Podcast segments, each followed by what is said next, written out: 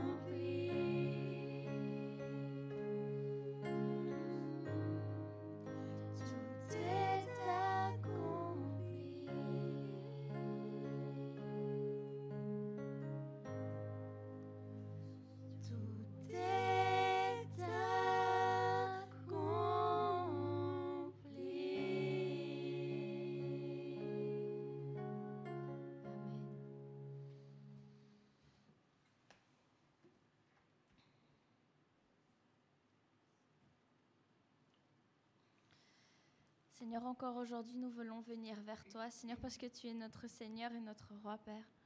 Merci, Seigneur, parce que tu règnes, Seigneur, en tout temps, Seigneur, sur euh, chaque circonstance, Seigneur, chaque euh, situation, Seigneur, dans notre vie, Père. Même si nous ne voyons pas, Seigneur, que tu es au contrôle, Seigneur, nous savons, Seigneur, que tu l'es, Père. Merci, Seigneur, pour toutes les choses, Seigneur, qui sont arrivées, Seigneur, dans notre vie, Seigneur, mais aussi, Seigneur, pour toutes celles qui ne sont pas arrivées, Seigneur. Merci Seigneur parce que si tu permets des choses dans notre vie, Seigneur, c'est pour euh, nous apprendre, Seigneur, et nous forger pour l'avenir, Seigneur, que tu as pour chacun d'entre nous, Père. Nous voulons, Seigneur, encore te remercier, Seigneur, pour ta grâce, Seigneur. La grâce, Seigneur, que tu as envers nous, Seigneur, même si nous ne méritons rien, Seigneur, toi, tu es là, Seigneur, et tu nous aides, Seigneur, tu nous encourages, Seigneur, et tu nous promets, Seigneur, un avenir glorieux, Seigneur, même si, même si nous n'avons rien, Seigneur. Euh, rien qui est comme toi peut-être, Seigneur. Mais chaque jour, Seigneur, nous voulons toujours plus changer, Seigneur, pour devenir toujours plus comme Christ, Père. Afin que les autres, Seigneur, euh, du monde puissent voir, Seigneur, Jésus en nous, Seigneur. Afin qu'ils ne nous voient pas nous, Seigneur, mais qu'ils voient, Seigneur, ta lumière, Seigneur, à travers nous, Père. Alors, Seigneur, nous voulons venir encore une fois, Seigneur, devant ton trône aujourd'hui, Seigneur, et te glorifier, Seigneur. Nous voulons vraiment, Seigneur, rester à tes côtés, Seigneur. Merci Seigneur parce que tu nous permets, Seigneur, de, faire le choix, Seigneur, de quel chemin prendre, Seigneur. Le chemin, Seigneur, soit de la vie ou de la mort, Seigneur. Merci Seigneur parce que tu ne nous obliges à rien, Seigneur. Seulement, tu rentreras, Seigneur, dans notre cœur, Seigneur, seulement si nous t'ouvrons, Seigneur, les portes, Père. Merci Seigneur pour ta grâce, Seigneur, merci pour qui tu es, Seigneur, et Merci de toujours être, Seigneur, alentour de nous, Seigneur, et en nous, Seigneur.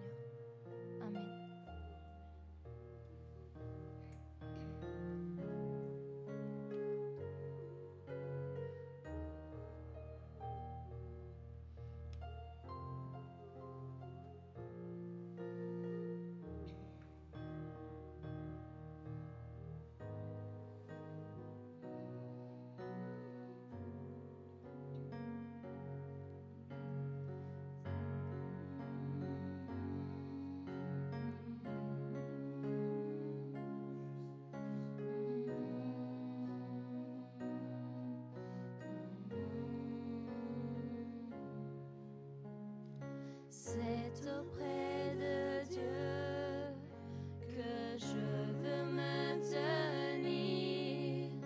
Il est mon Seigneur, mon roi. C'est auprès de Dieu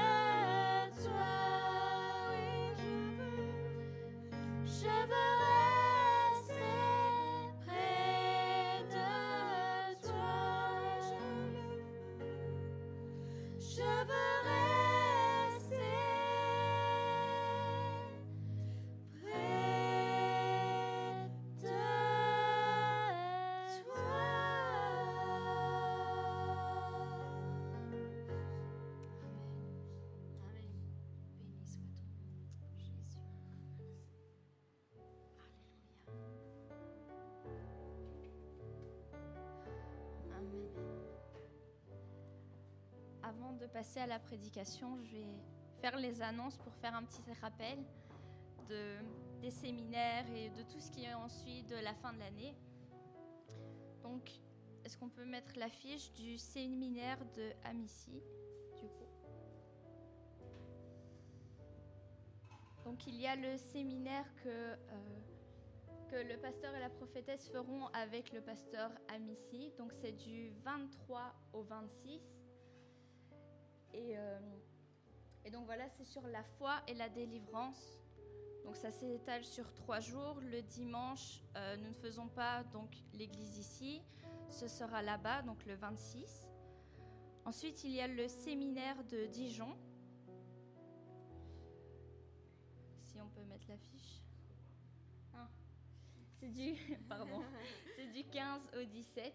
Voilà, donc euh, pour ceux qui peuvent se présenter là-bas, nous vous invitons à y aller et si pas, ceux qui ne peuvent pas se déplacer, nous continuerons quand même à faire euh, l'église ici du coup.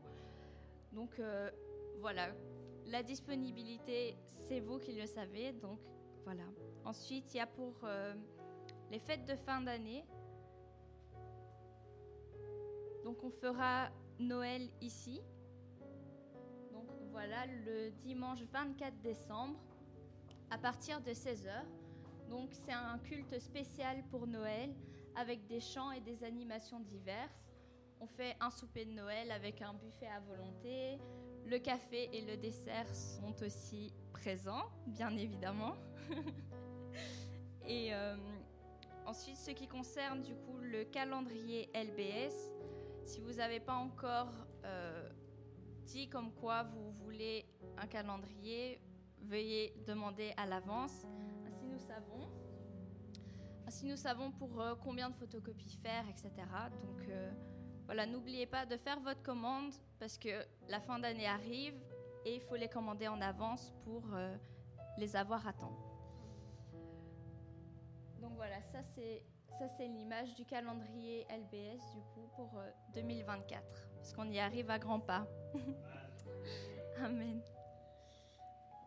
Alors Seigneur, je veux te prier Seigneur pour euh, ta servante Karine, Seigneur que tu puisses vraiment la guider, Seigneur et qu'elle puisse parler à nos cœurs, Père tu puisses éloigner, Seigneur, chaque distraction, Seigneur, afin que nous puissions rester concentrés, Seigneur, et, puissions vraiment capter, Seigneur, le message que tu veux nous donner aujourd'hui, Père.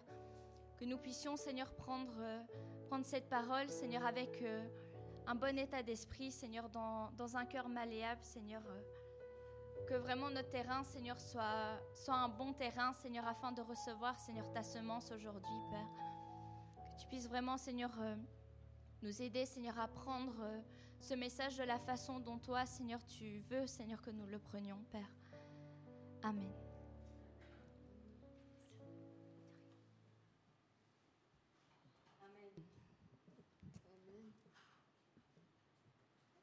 Soyez bénis.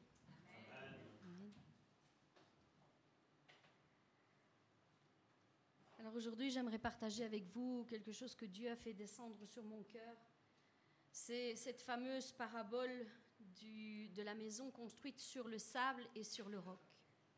Alors, je vais vous donner le message tel que je l'ai reçu. Alors, pour certains, ça pourra peut-être paraître dur à certains moments, mais c'est comme ça que je l'ai reçu et c'est comme ça que je vais le donner. Je ne vais pas euh, diluer la parole pour certaines personnes à qui ça pourrait paraître dur.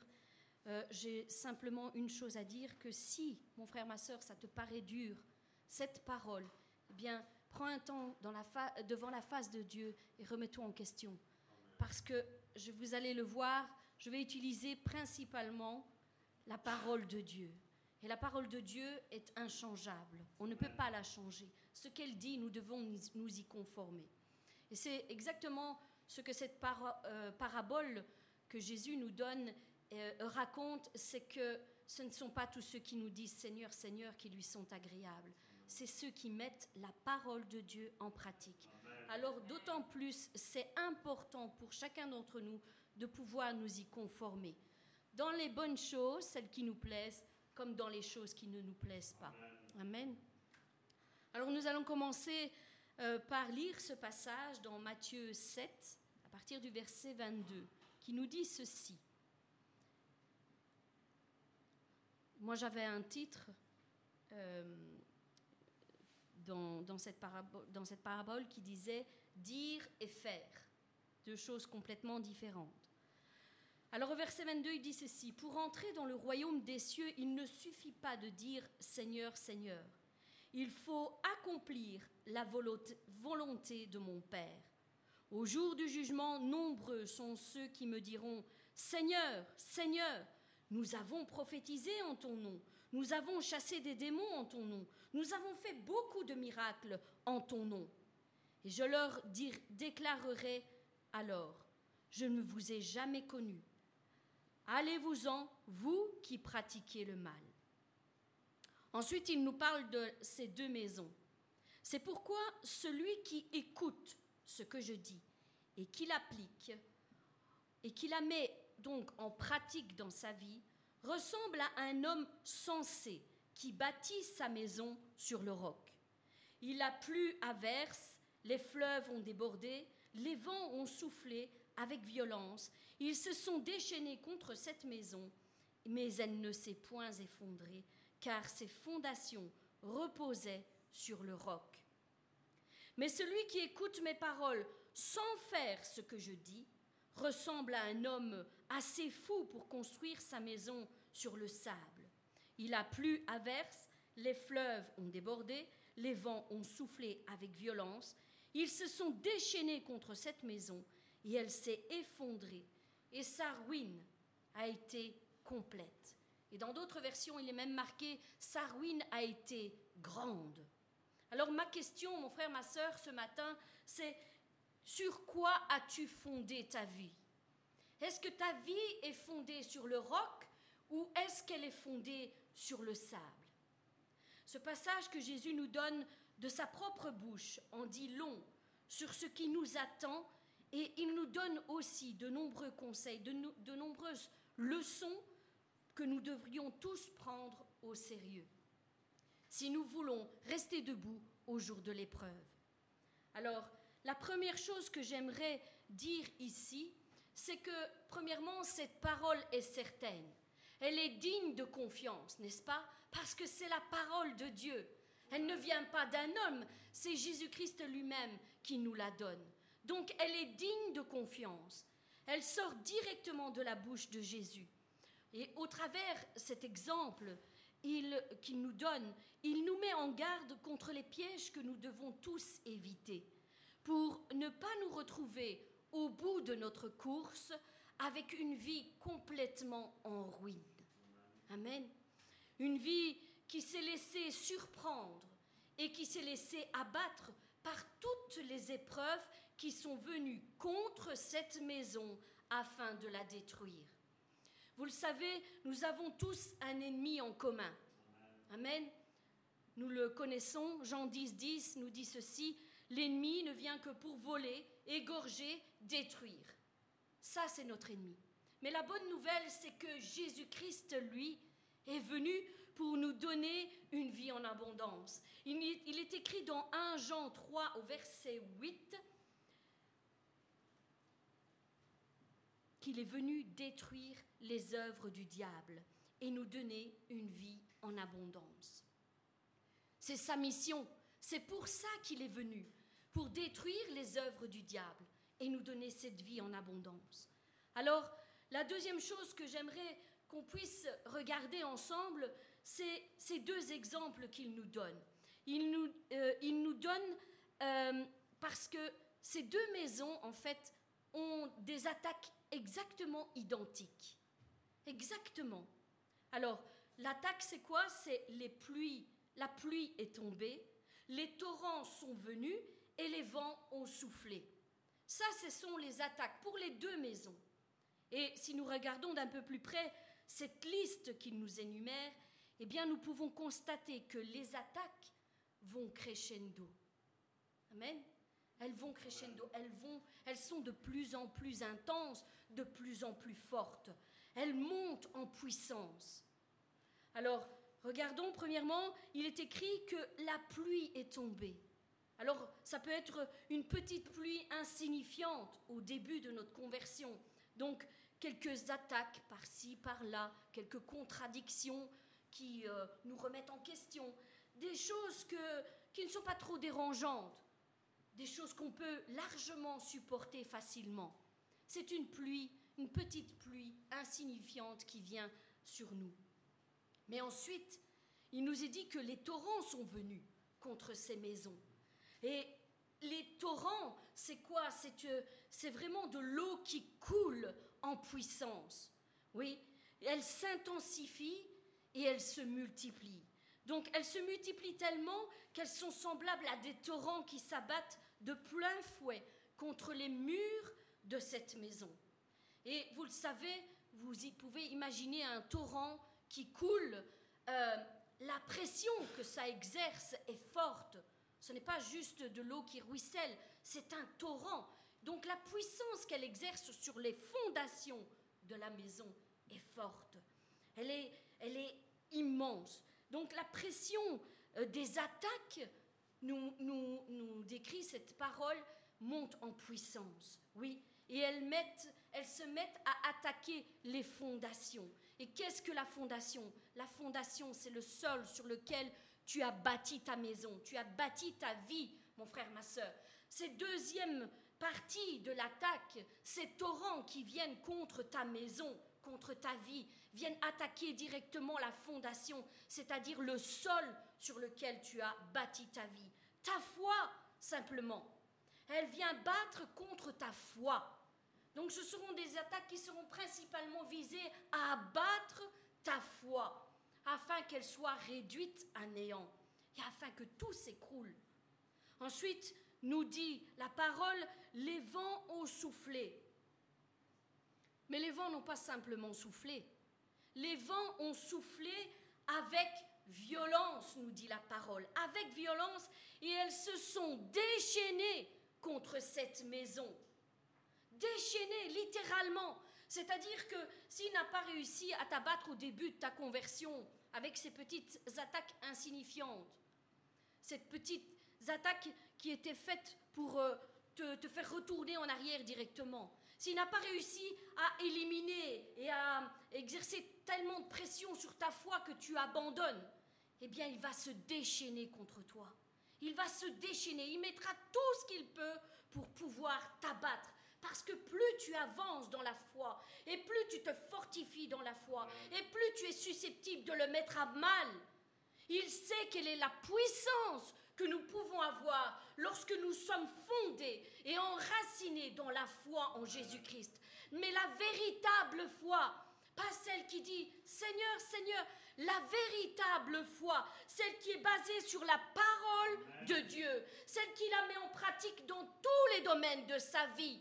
Et à chaque fois que tu vas mettre la parole de Dieu en pratique, mon frère, ma soeur, tu retires les, les armes de l'ennemi. Tu fermes les portes de ta maison afin qu'il n'ait plus aucune domination sur ta vie, sur toi et ta famille. À chaque fois que tu mets la parole de Dieu en pratique, sache qu'il y a quelque chose de puissant qui se dégage dans ta vie. De puissant. Ici, il nous dit qu'il s'est déchaîné contre cette maison. Alors, lorsqu'on y prête un peu plus attention, les mots sont forts et très signifiants pour nous. Les vents ont soufflé avec violence et se sont déchaînés contre la maison pour finir le travail. Il faut qu'ils t'abattent coûte que coûte, parce que c'est de plus en plus mauvais pour lui. Plus tu avances, plus tu fais des pas de foi, eh bien plus ce sera difficile pour lui et son royaume. Tu vas passer, mon frère, ma soeur. Tu vas y arriver, mon frère, ma soeur. Juste un peu de persévérance en plus.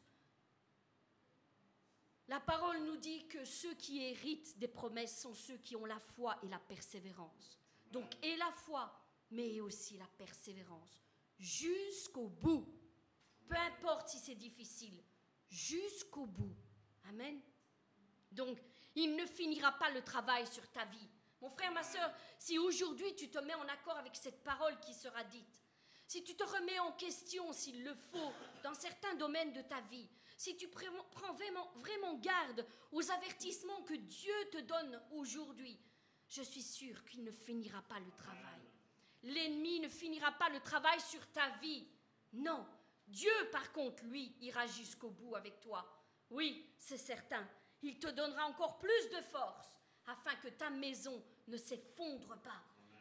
Fonde-toi sur lui et uniquement sur lui et mets en pratique la parole de Dieu. Mets-la en pratique. Même si c'est difficile, mets-la en pratique. Ici, il nous est dit que les attaques débarquent de toutes parts. La maison est bousculée par les vents qui agissent de toutes parts. Essayez un petit peu de vous imaginer cela. Le, vent qui souffle de toutes parts. Des attaques surgissent dans tous les domaines de ta vie. Dans tous les domaines. Alors, rien ne lui est épargné. Vous avez remarqué? Rien ne lui est épargné. Amen. L'ennemi n'ira pas doucement avec toi. L'ennemi ne te fera pas de cadeau. Non, rien ne te sera épargné. Tu seras éprouvé et il va se déchaîner contre toi. Il va se déchaîner parce qu'il ne veut pas que tu saches de quel pouvoir et de quelle autorité Jésus-Christ t'a revêtu. Il ne veut pas ça. Donc il essaiera tout ce qu'il peut. Rien ne lui est épargné. Elle est attaquée, cette maison, elle est attaquée et elle est éprouvée de toutes parts. Les éléments se déchaînent contre elle de toutes parts. Et nous savons qu'il existe deux symboliques qui représentent le vent, qui peuvent décrire un peu le vent dans la vie d'un chrétien. Que pourrait signifier le vent? Alors premièrement, je vais vous dire, il y a ce vent de l'esprit. C'est celui qui vivifie, c'est celui qui construit, c'est celui qui restaure, c'est celui qui te fortifie.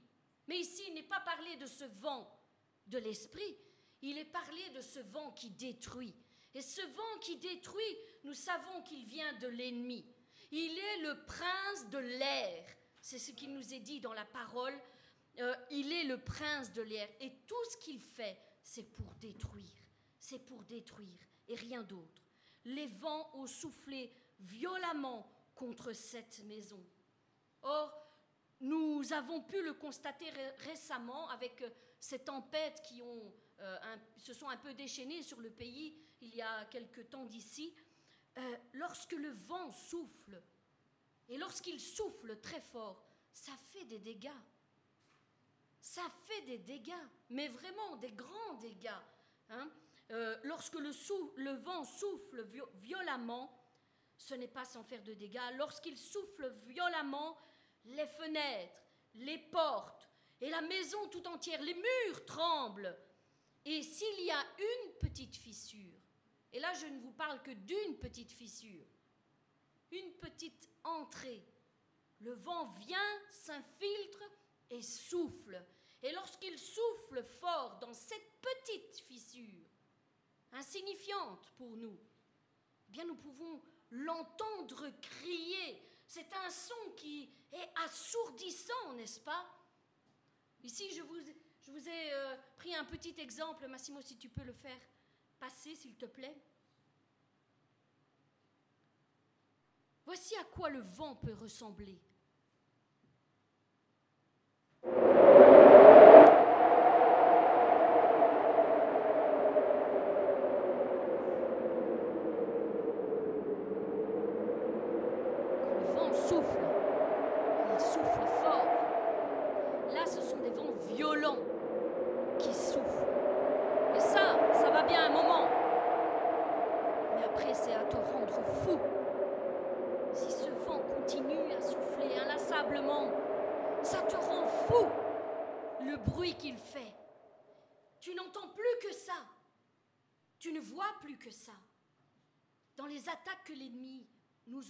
Lorsqu'il se déchaîne sur notre vie, ça ressemble à ça, à ce vent violent qui s'abat dans notre maison. Ça te rend fou. Mais moi j'aimerais te dire, si ça te rend fou, que ça te rende fou de rage, pour que tu sois déchaîné toi aussi, et que tu proclames la parole de Dieu pour le terrasser, lui, et non pas pour qu'il te terrasse dans ta vie. Amen. Alors, même ne fût-ce qu'une petite fissure est suffisant pour entendre ce vent violent qui s'abat contre notre vie, contre notre maison. S'il trouve une brèche, s'il trouve une brèche, il rentrera et détruira tout ce qui est sur son passage. Si dans ta famille, dans ton foyer, il y a une brèche qui subsiste, fais attention il est temps de te remettre en question. Il est temps de prendre les armes pour te défendre. Il est temps de reboucher, de colmater cette fissure avant qu'elle ne fasse trop de dégâts dans ta vie. Il y a d'autres passages qui nous parlent de ceci dans Ézéchiel 22, verset 30. Dieu nous dira ceci, je cherche parmi eux un homme, une femme qui élève un mur et qui se tiennent à la brèche devant moi en faveur du pays. Alors ici, je ne te parle pas de prier pour le pays, bien qu'il faut le faire, c'est sûr, mais je te parle déjà de prier pour ta propre vie, pour ton propre, ton propre foyer, ta propre maison, toi et tes enfants. Pour ton propre foyer, commence à te tenir à la brèche? Commence à élever un mur afin que le, vent ne souffle plus et ne détruise toute chose dans ta vie? Que Dieu te trouve là, debout devant cette brèche, devant cette fissure, devant cette faiblesse qu'il y a dans ta maison. Nous savons quelles sont les faiblesses qui, qui existent, que ce soit dans nos vies ou que ce soit dans nos foyers, dans nos familles. Nous savons. Et notre rôle, c'est celui-là. C'est là que Dieu nous attend. Ça sert à rien de venir et de prier et de dire Seigneur, tu vois ceci, tu vois les attaques de cela. Si tu ne te conformes pas à la parole et que tu ne te tiens pas debout à la brèche, Dieu n'agira pas. Il te dira en retour, j'attends de toi que tu te lèves. Et non pas que tu me demandes inlassablement du secours alors que toi, tu ne mets pas ma parole en pratique. Non. Dieu n'ira jamais contre sa parole. C'est là qu'il nous attend, c'est à la brèche. Lorsque nous nous tenons à la brèche et que nous disons, Seigneur, je sais qu'il y a ceci dans ma famille, dans ma vie, je sais que c'est une faiblesse, mais je me tiens ici pour te demander de venir colmater, de venir anéantir cette fissure. Hâte-toi, mon frère, ma sœur, de reboucher très vite cette fissure. Hâte-toi, n'attends plus. Ne te dis pas en toi-même, j'ai le temps. J'ai encore le temps de faire ceci, de faire cela. J'ai encore du temps. Nous ne savons pas ce que nous réserve le lendemain. Amen. Et si aujourd'hui, et si ce soir, Jésus-Christ venait et redemandait ta vie, où te trouverais-tu? Mets ta vie en règle. C'est important. C'est important. Colmate cette fissure, ces faiblesses que tu as. Demande de l'aide à Dieu si tu n'y arrives pas, mais mets-toi en règle avec lui. Mets-toi en règle avec lui. S'il y a un domaine dans ta vie qui n'est pas bien affermi, eh bien, hâte-toi de le réparer. Hâte-toi de demander au divin architecte, celui qui nous aide à bâtir notre vie, de faire des modifications à cet endroit. Remets-toi en question s'il le faut, mais hâte-toi de colmater cette fissure avant que les vents violents ne viennent se déchaîner et ne détruisent tout sur son passage. Oui, pense à ce, vent. Rien ne peut l'arrêter lorsqu'il rentre dans une maison. Rien. Alors, j'aimerais aussi vous dire que le résultat est totalement différent pour ces deux maisons. Il est totalement différent. Nous avons constaté au travers de ce passage qu'au départ, les deux maisons sont attaquées de la même manière, n'est-ce pas? Ils ont les mêmes attaques. C'est identique pour les deux maisons. Et une seule chose différencie pour ces deux maisons, c'est le sol sur lequel elles ont bâti. Elles ont été construites. C'est le sol. Et celui qui lit la parole de Dieu sait combien le sol est important pour Jésus-Christ. Il en a parlé maintes et maintes reprises. Sur quoi est bâtie ta vie? Sur quoi est fondée ta vie, ta famille? Sur quoi as-tu construit? Le sol sur lequel nous bâtissons est la chose primordiale que nous devons nous soucier. Oui, le sol euh, définit notre avenir en fait. Si nous bâtissons sur le sable, eh bien nous savons quel sera notre notre finale. Nous savons que notre maison peut tomber en ruine, mais si nous bâtissons sur le roc, sur la parole de Dieu, et si nous la mettons en pratique, eh bien les vents peuvent souffler autant qu'ils veulent. Dieu nous donnera toujours la force de surpasser toutes les attaques, toutes les épreuves. Amen. Donc tiens-toi sur le roc. Bâtis ta vie sur le roc. Après tout, tu es propriétaire de ta vie. Tu es propriétaire. Et comme l'a si bien dit euh, Christina dans sa prière, Dieu ne nous oblige en rien. Il ne nous oblige en rien. Il nous conseille. Je mets devant toi la mort et la vie, mais choisis la vie. Mais après, il ne nous oblige en rien.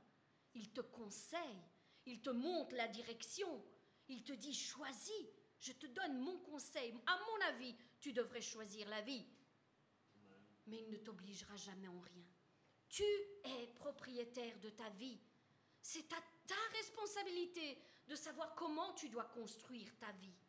C'est ta responsabilité. C'est à toi de construire brique par brique ta maison, ta famille, ton identité. Alors à chaque fois que tu obéis à Dieu, à chaque fois que tu fais ce qu'il te demande, tu poses une brique sur les fondations de ta maison. Tu poses une brique. Et Dieu et Jésus-Christ sera le ciment qui va colmater cette brique et qui fera que tout tienne debout. Amen. Pose les bonnes briques. Oui, mon frère, ma soeur, tu es responsable de ta vie. Personne ne peut l'être à ta place. Tu es responsable. Alors, vous le savez, comme je le disais, Jésus parle à différentes reprises du sol sur lequel nous bâtissons nos vies. C'est important pour lui, ça a une grande importance. C'est pour ça qu'il l'a répété de différentes manières à chaque fois, mais c'est très important, très important. Nous allons lire ceci, une parabole que vous connaissez très bien, la parabole du semeur. Là aussi, il nous parle du sol. Une grande foule s'étant assemblée et des gens étant venus de diverses villes auprès de lui, il dit cette parabole. Un semeur, un semeur sortit pour semer sa semence. Comme il semait, une partie de la semence tomba le long du chemin, et elle fut foulée aux pieds, et les oiseaux du ciel la mangèrent. Une autre partie tomba sur le roc.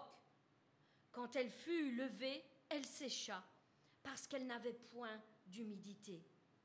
Une autre partie tomba au milieu des épines. Les épines crurent avec elle et l'étouffèrent. Une autre partie tomba dans la bonne terre. Quand elle fut levée, elle donna du fruit au centuple. Après avoir ainsi parlé, Jésus dit à haute voix, Que celui qui a des oreilles entende. Oui, qu'il entende. Ses disciples lui demandèrent ce que signifie cette parabole. Alors il répondit, il vous, a été donné de connaître les mystères du royaume de Dieu. Mais pour les autres, cela leur est dit en parabole, afin qu'en voyant, ils ne voient point, et qu'en entendant, ils ne comprennent point. Voici ce que signifie cette parabole. La semence, c'est la parole de Dieu. Amen. Et elle est la même pour tout le monde. La même pour tout le monde. Elle est semée de la même manière. Elle est relâchée de la même manière. La semence est exactement la même pour tout le monde. Ce qui différencie, une fois de plus, aussi dans ce passage, c'est le sol sur lequel elle atterrit. Alors Jésus dira ceci, ceux qui sont le long du chemin, ce sont ceux qui entendent. Puis le, le diable vient et enlève de leur cœur la parole, de peur qu'ils ne croient et soient sauvés. Ceux qui sont sur le roc, ce sont ceux qui, lorsqu'ils entendent la parole, la reçoivent avec joie, mais ils n'ont point de racines.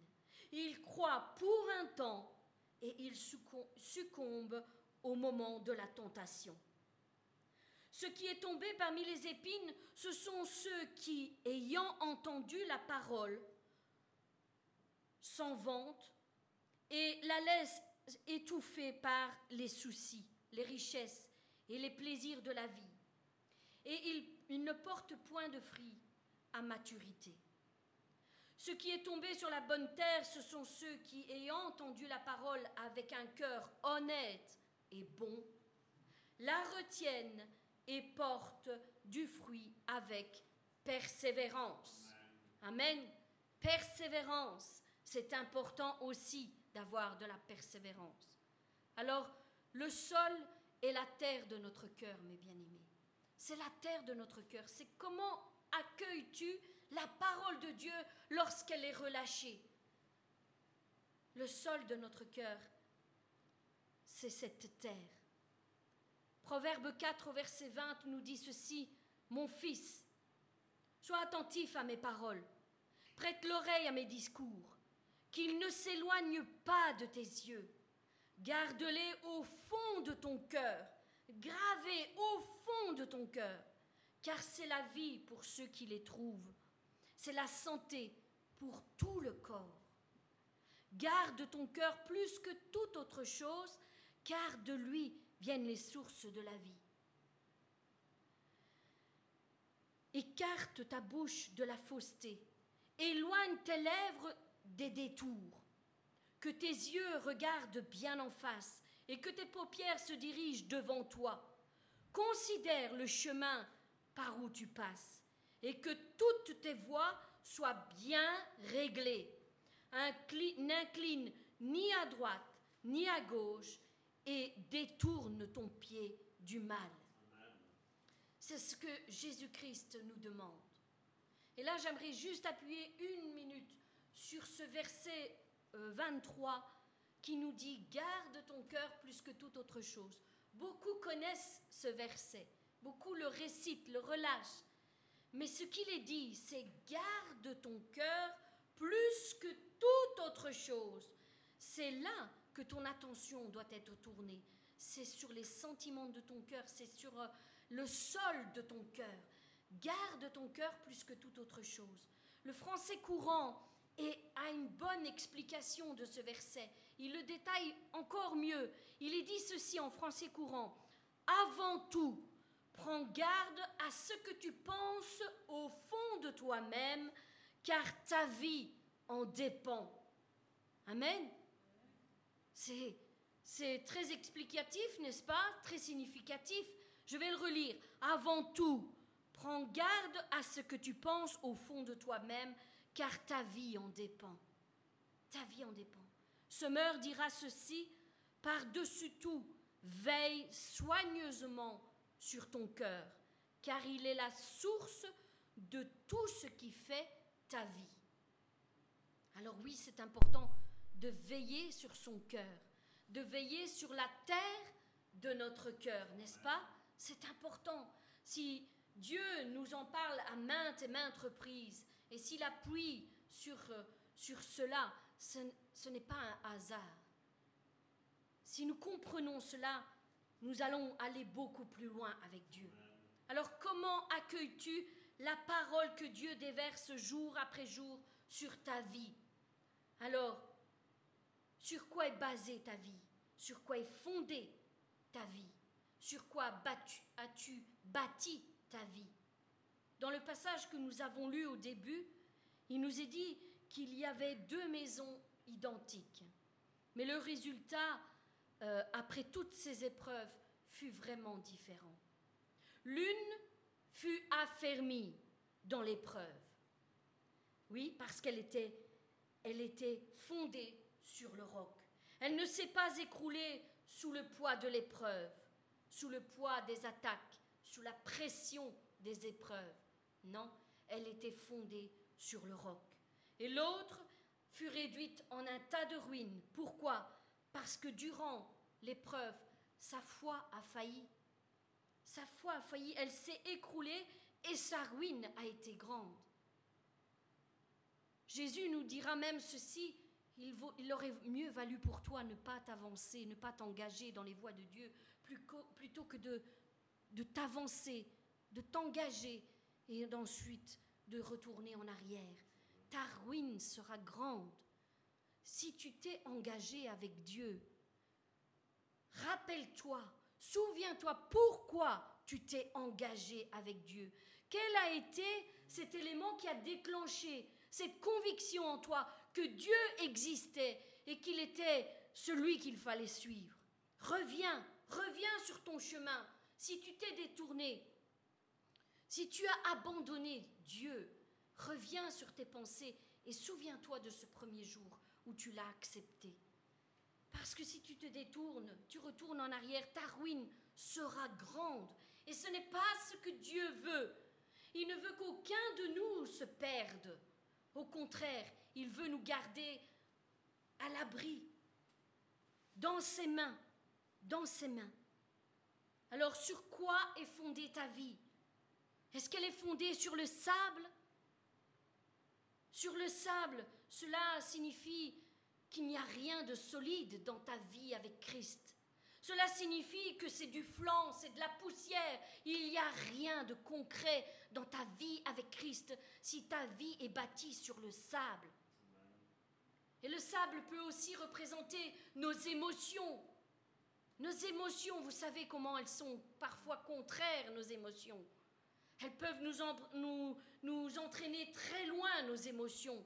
Alors si tes émotions sont instables, comme le sable, qui est aussi instable, si tes émotions sont déséquilibrées, si tes émotions sont changeantes, tantôt oui, tantôt non, tantôt je te sers, tantôt j'ai pas envie, si, si tes émotions changent de cette manière, tu as construit sur le sable, reviens, construis sur le roc la parole de Dieu, construis ta vie sur le roc, affermis tes émotions. Jésus-Christ euh, nous dit ceci dans sa parole, celui qui est ferme dans ses sentiments. Ferme. C'est ce qu'il nous demande, être ferme dans nos sentiments. Pas avoir des sentiments changeants, mais être ferme dans nos sentiments. Des sentiments qui sont stables et qui ne dirigent pas notre vie. Si nous sommes conduits par nos émotions, nous courons à notre perte. Si nous attendons que tout se passe bien pour être bien avec Dieu, nous, allons nous perdre. Parce que c'est tout le contraire. Les attaques vont venir. Les vents vont souffler. Le torrent va venir. Et si tu n'es pas ferme, tu te feras ramasser par l'ennemi. Sois ferme dans tes sentiments. Ne les laisse pas guider ta vie avec Christ. Non. Ne les laisse pas guider ta vie. N'écoute pas tes sentiments et tes émotions parce qu'elles sont trompeuses. C'est ce que nous disons souvent lorsque les gens sont malades et qui nous demandent de prier pour eux afin de recevoir la guérison. Nous les avertissons, nous prions et nous les avertissons en disant, même si tu as l'impression, si tes émotions te font ressentir que tu te sens encore malade, que les symptômes sont encore là et se feront ressentir, reste ferme sur la parole de Dieu, parce que si Jésus-Christ a dit qu'il nous a guéris de toutes nos maladies et de toutes nos infirmités, c'est la vérité. Et si tu tiens ferme, tu verras que ces symptômes et ces ressentiments que tu as s'évanouiront, s'estomperont petit à petit. Ils perdront leur valeur, ils perdront leur domination, parce que tu mets la parole de Dieu au-dessus de tout. Corps, âme et esprit. Au-dessus de tout, Jésus-Christ a dit, je serai guéri. Alors je le serai. Je le serai. Et même si ça prend du temps, je le serai. Je reste ferme sur la parole de Dieu. Ferme, ferme. Alors, sur quoi, sur quel sol est bâtie ta foi, mon frère, ma soeur Sur quel sol? Quelle est la base de ta vie? Quelle est la base? Si tu te rends compte, mon frère, ma soeur, que ta vie n'est pas solidement construite sur la parole de Dieu, alors fais bien attention, parce que tu risques de courir à ta perte, à ta ruine. Alors, Jésus nous donne ici un fameux avertissement, et c'est pour tout, pour tout le monde, pour chacun d'entre nous. C'est pas parce que moi aujourd'hui je vous prêche, je vous donne cela que je, me sens, que je ne me sens pas concernée. Au contraire, à chaque fois que Dieu me donne un message, et tout le monde ici, lorsque nous prêchons, nous le recevons premièrement pour nous-mêmes. Premièrement, Seigneur, tu dis cela et je me sens concernée. Je veux faire attention, je veux veiller sur ma vie, sur les fondations de ma vie. Ne pas avoir couru en vain, ne pas me perdre après tout ce chemin. Ce serait stupide. Amen. Donc Jésus nous donne ici un fameux avertissement. Il nous dit aussi, parce que c'est pas qu'il nous dit, voilà, si tu as construit sur le sable, ta vie est finie, elle est en ruine tu cours à ta perte. Non, il nous donne aussi la solution, mes bien-aimés. Il ne nous laisse pas comme ça en nous disant voilà le problème. Et puis, ben, tire ton plan. Non, il nous donne aussi la solution. Et c'est ça que j'aime avec Dieu, c'est parce qu'il attire nos regards sur le plus important. Voilà, il y a cela, c'est vrai, mais voici la solution si tu veux t'en sortir. Alors, euh, pas de grande révélation, vous savez ce qu'il est écrit. Euh, il nous dit ceci, la solution est celle-ci, c'est de tenir ferme pour passer euh, toutes les épreuves qui viendront s'abattre contre nous. Et comment tenir ferme? Eh bien, je reprends ce passage, euh, je ne l'ai pas pris ici dans cette version parce que j'ai pris la, la version amplifiée pour bien mettre en évidence cette solution que Jésus-Christ nous donne. Donc c'est toujours le passage de Matthieu 7 au verset 24 dans la version amplifiée qui dit ceci, c'est pourquoi toute personne qui entend, mais pas seulement qui entend, qui écoute, Amen, qui écoute ces paroles que je dis et qui les met en pratique, c'est-à-dire qui m'obéit. Combien savent que l'obéissance vaut mieux que les sacrifices? L'obéissance est un, une puissance incroyable. Obéis, mon frère, ma soeur. C'est tout ce que je peux te dire. Obéis à tout ce qu'il te demande. Alors, celui qui les met en pratique et qui m'obéit, c'est-à-dire qui les applique dans sa vie et qui agit en conséquence de ce que je lui ai dit, je le comparerai à un homme prudent, à un homme sage, à un homme avisé. Je ne sais pas si vous voyez à quoi d'autre, quelle autre parabole je veux faire allusion, les dix vierges, les insensés, les cinq insensés, les cinq sages. Donc, je les comparerai à un homme prudent, sage, sensé, intelligent, avisé, qui a construit et qui a bâti sa maison, c'est-à-dire sa vie, sur le roc. Et quel est ce roc? Jésus-Christ. Et Jésus-Christ, c'est quoi? C'est la parole de Dieu faite chair. Tout se rejoint, mes bien-aimés. Tout, tout. Si tu obéis à la parole, si tu te mets en accord à la parole, si tu l'appliques dans ta vie, dans les moindres détails, rien ne pourra venir détruire ta vie. Rien. Quelle que soit la force de ces épreuves qui, qui t'attaquent, rien ne pourra venir détruire ta vie. Rien.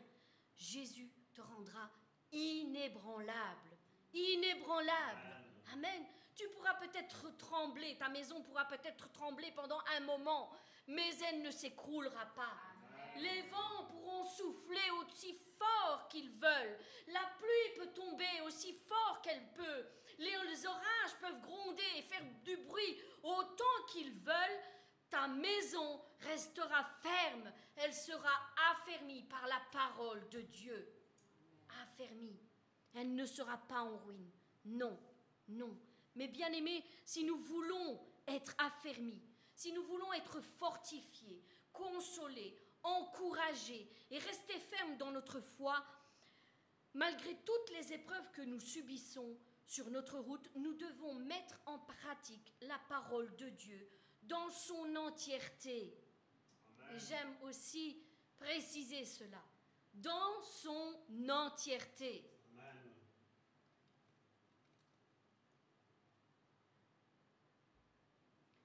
La mise en pratique de la parole de Dieu nous affermit en Jésus-Christ. C'est-à-dire qu'à chaque fois que tu décides d'obéir et de mettre en pratique des choses que Dieu t'a demandé dans la parole de Dieu, tu es affermi, enfoncé, enraciné sur le roc. Amen. C'est là que tu crées tes racines sur la parole de Dieu. Tu es enraciné. Voilà pourquoi beaucoup, beaucoup se perdent, beaucoup sont trouvés, comme on peut le dire, légers, parce qu'ils ne mettent pas en pratique. Ils entendent, mais ils ne mettent pas en pratique. Et s'ils ne mettent pas en pratique, ils n'ont pas de fondation solide. Ils n'ont pas de racines, ils ne produisent pas des racines. Et nous l'avons lu dans ce passage euh, du, semeur, la semence qui n'a pas de racines ne tient pas. Elle ne tient pas. Alors, je t'encourage, mon frère, ma soeur, à obéir et à mettre en pratique. Parce qu'à chaque fois que tu le fais, chaque fois, tu te, te solidifies sur le roc. Tu fais un avec le roc. Amen. Alors, c'est plus une maison qui est juste construite sur le roc. C'est vraiment l'image que Dieu me donne maintenant. C'est plus une maison qui est juste construite et posée sur le roc, mais c'est une maison qui a été euh, sculpté dans le roc. Sculpté. Alors pour, pour abattre cette maison qui est sculptée dans le roc, eh bien il faut abattre le roc. Le roc, c'est Jésus-Christ. Et personne ne peut abattre Jésus-Christ. Non, non, non. Alors sois vraiment sculpté dans le roc. Sculpte-toi. Obéis en toutes choses à la parole de Dieu. Mets-la en pratique. Alors, pas seulement ce qu'il nous plaît, tout, la parole dans son entièreté. Pas seulement ce qui nous fait du bien, toute la parole dans son entièreté. Pas seulement quand tout va bien. Non, en tout temps, en tout temps et en toutes circonstances. Pas seulement à l'église, mais en tout lieu, même chez toi. Mais la parole de Dieu en pratique. Oui. Alors pas seulement quand on te voit, parce qu'il y en a qui aiment beaucoup ça. Mettre en, en pratique la parole de Dieu en apparence, en surface, pas seulement quand on te voit, mais même dans ton intimité la plus profonde, où personne ne te voit. Seul le Père céleste voit ce que tu fais. Et là, tu seras agréable. Et là, tu seras fondé, sculpté dans le roc inébranlable. Amen. Amen. Alors Dieu ne nous demande pas de paraître, il nous demande d'être de vrais chrétiens authentiques de vrais disciples authentiques. La parole de Dieu est notre encre. Si nous ne voulons pas chavirer, si nous ne voulons pas nous dévier du bon chemin, la parole de Dieu doit être notre encre afin que nous ne nous dévions pas. Si nous nous appuyons sur elle, nous sommes assurés de tenir ferme en tout temps et en toutes circonstances, quelle que soit l'épreuve qui viendra souffler violemment contre nous, et c'est ainsi seulement que euh, tous les véritables chrétiens pourront rester debout sur leurs deux pieds, eux et leur maison, eux et leur famille. Parce que si toi, tu obéis à Dieu et tu mets en pratique toute la parole de Dieu, ne crois pas que Dieu euh, laissera tes enfants se perdre. Ne crois pas que ceux qui sont avec, toi dans la maison que tu affermis en restant obéissant à Dieu, euh, ne crois pas que Dieu ne se soucie pas de ceux qui sont avec toi. Au contraire, il veille aussi. Par ton obéissance, par tes prières, tu sauveras aussi ta famille, ceux qui sont avec toi. Oui, nous devons être à l'abri, à l'abri auprès de notre Dieu. Lisons-le ensemble, psaume 91, un merveilleux psaume que beaucoup connaissent. Celui qui demeure sous l'abri du Très-Haut repose à l'ombre du Tout-Puissant. Je dis à l'Éternel, mon refuge, ma forteresse, mon Dieu en qui je me confie. C'est lui qui te délivre du filet de l'oiseleur, de la peste et de ses ravages. Il te couvrira de ses plumes et tu trouveras un refuge sous ses ailes. Sa fidélité est un bouclier et une cuirasse. Tu ne craindras ni les terreurs de la nuit, ni les flèches qui volent de plein jour, ni la peste qui marche dans les ténèbres, ni la contagion qui frappe en plein midi. Que mille tombent à ton côté et dix mille à ta droite, tu ne seras point atteint. Amen. Tu ne seras point atteint. De tes yeux seulement, tu regarderas et tu verras la rétribution des méchants. Car tu es mon refuge, ô Éternel. Tu fais du Très-Haut ta retraite. Aucun malheur ne t'arrivera, aucun fléau n'approchera de ta tente, car il ordonnera à ses anges de te garder dans toutes tes voies ils te porteront sur leurs mains de peur que ton pied ne heurte contre une pierre. Tu marcheras sur le lion et sur l'aspic. Tu fouleras le lionçon et le, et le dragon. Puisqu'il m'aime, voici ce que Dieu nous dit, puisqu'il m'aime, je le délivrerai.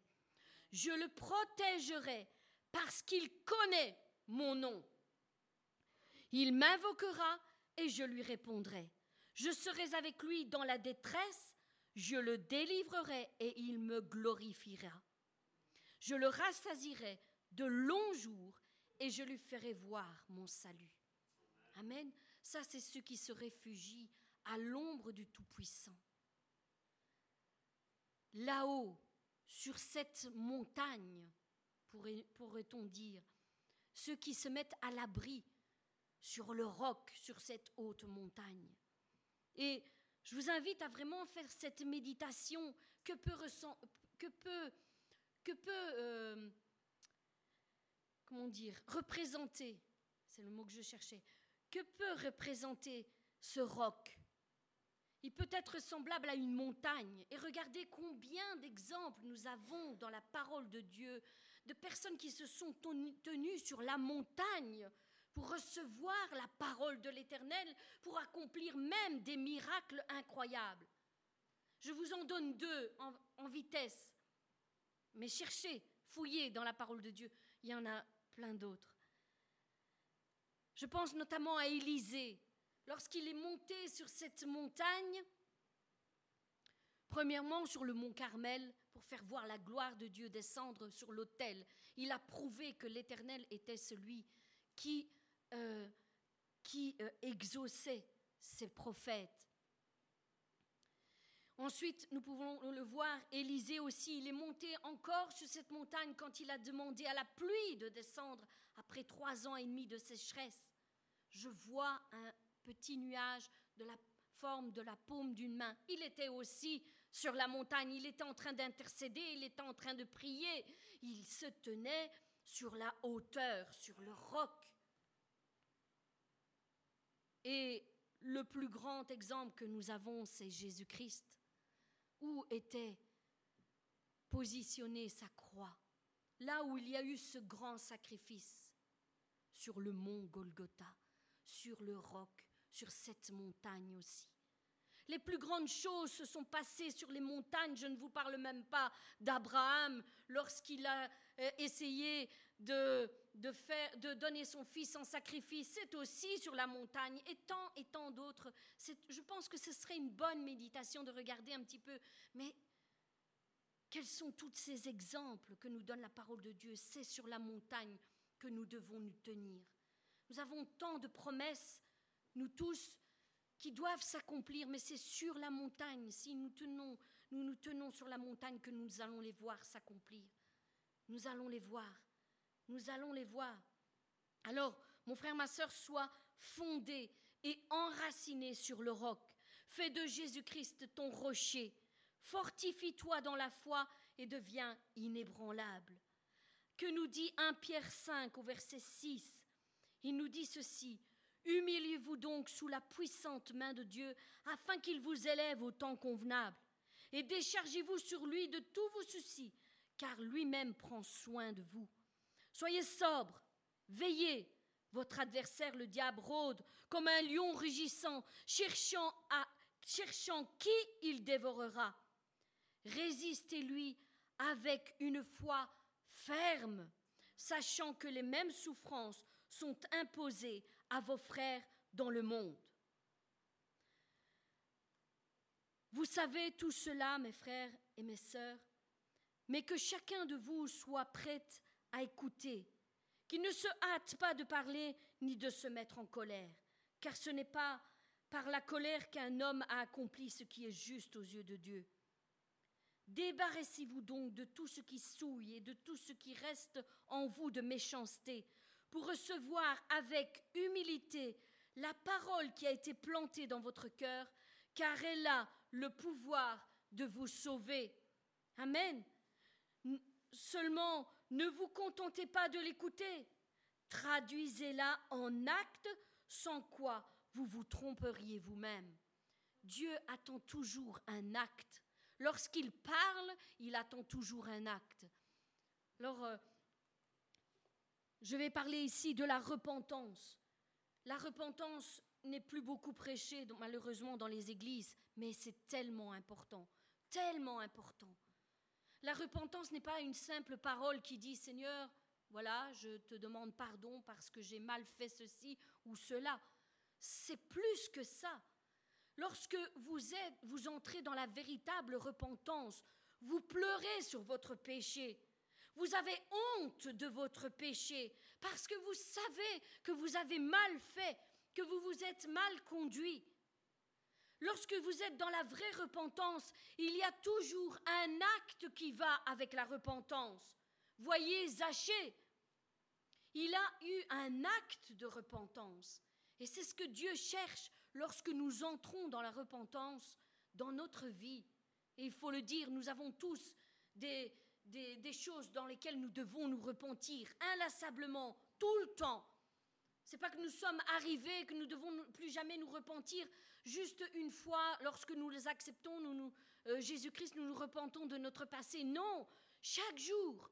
Si vous êtes en formation, si vous êtes en transformation, il y a des choses que vous faites mal aujourd'hui. Il y a des choses que nous faisons mal aujourd'hui, mais qui, après une transformation, grâce à Dieu, nous nous rendrons compte que nous avons mal fait et nous nous repentirons de ce que nous avons fait. Et alors, il faudra réparer. Oui, mon frère, ma soeur, il y a toujours un acte avec la repentance.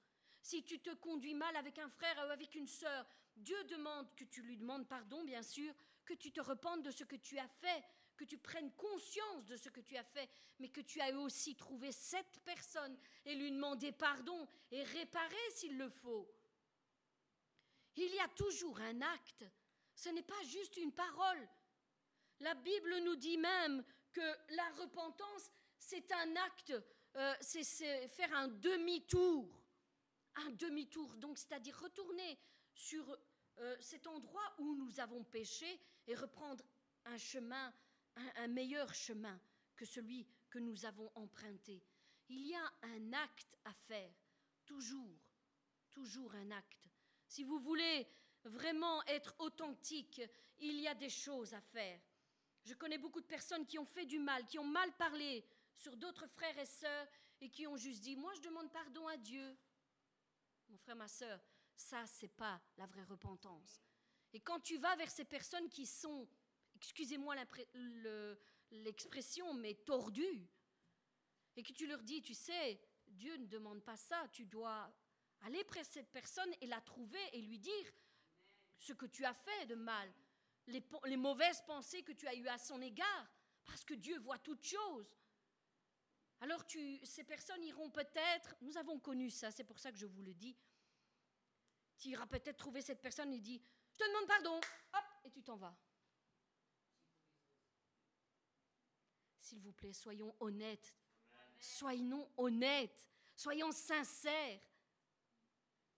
Dieu ne te demande pas de le faire juste pour dire de le faire. Ça n'a aucune valeur, excusez-moi, mais ça n'a aucune valeur devant Dieu. Tout ce qu'il voit, c'est ton hypocrisie et à quel point tu peux être hypocrite pour faire semblant?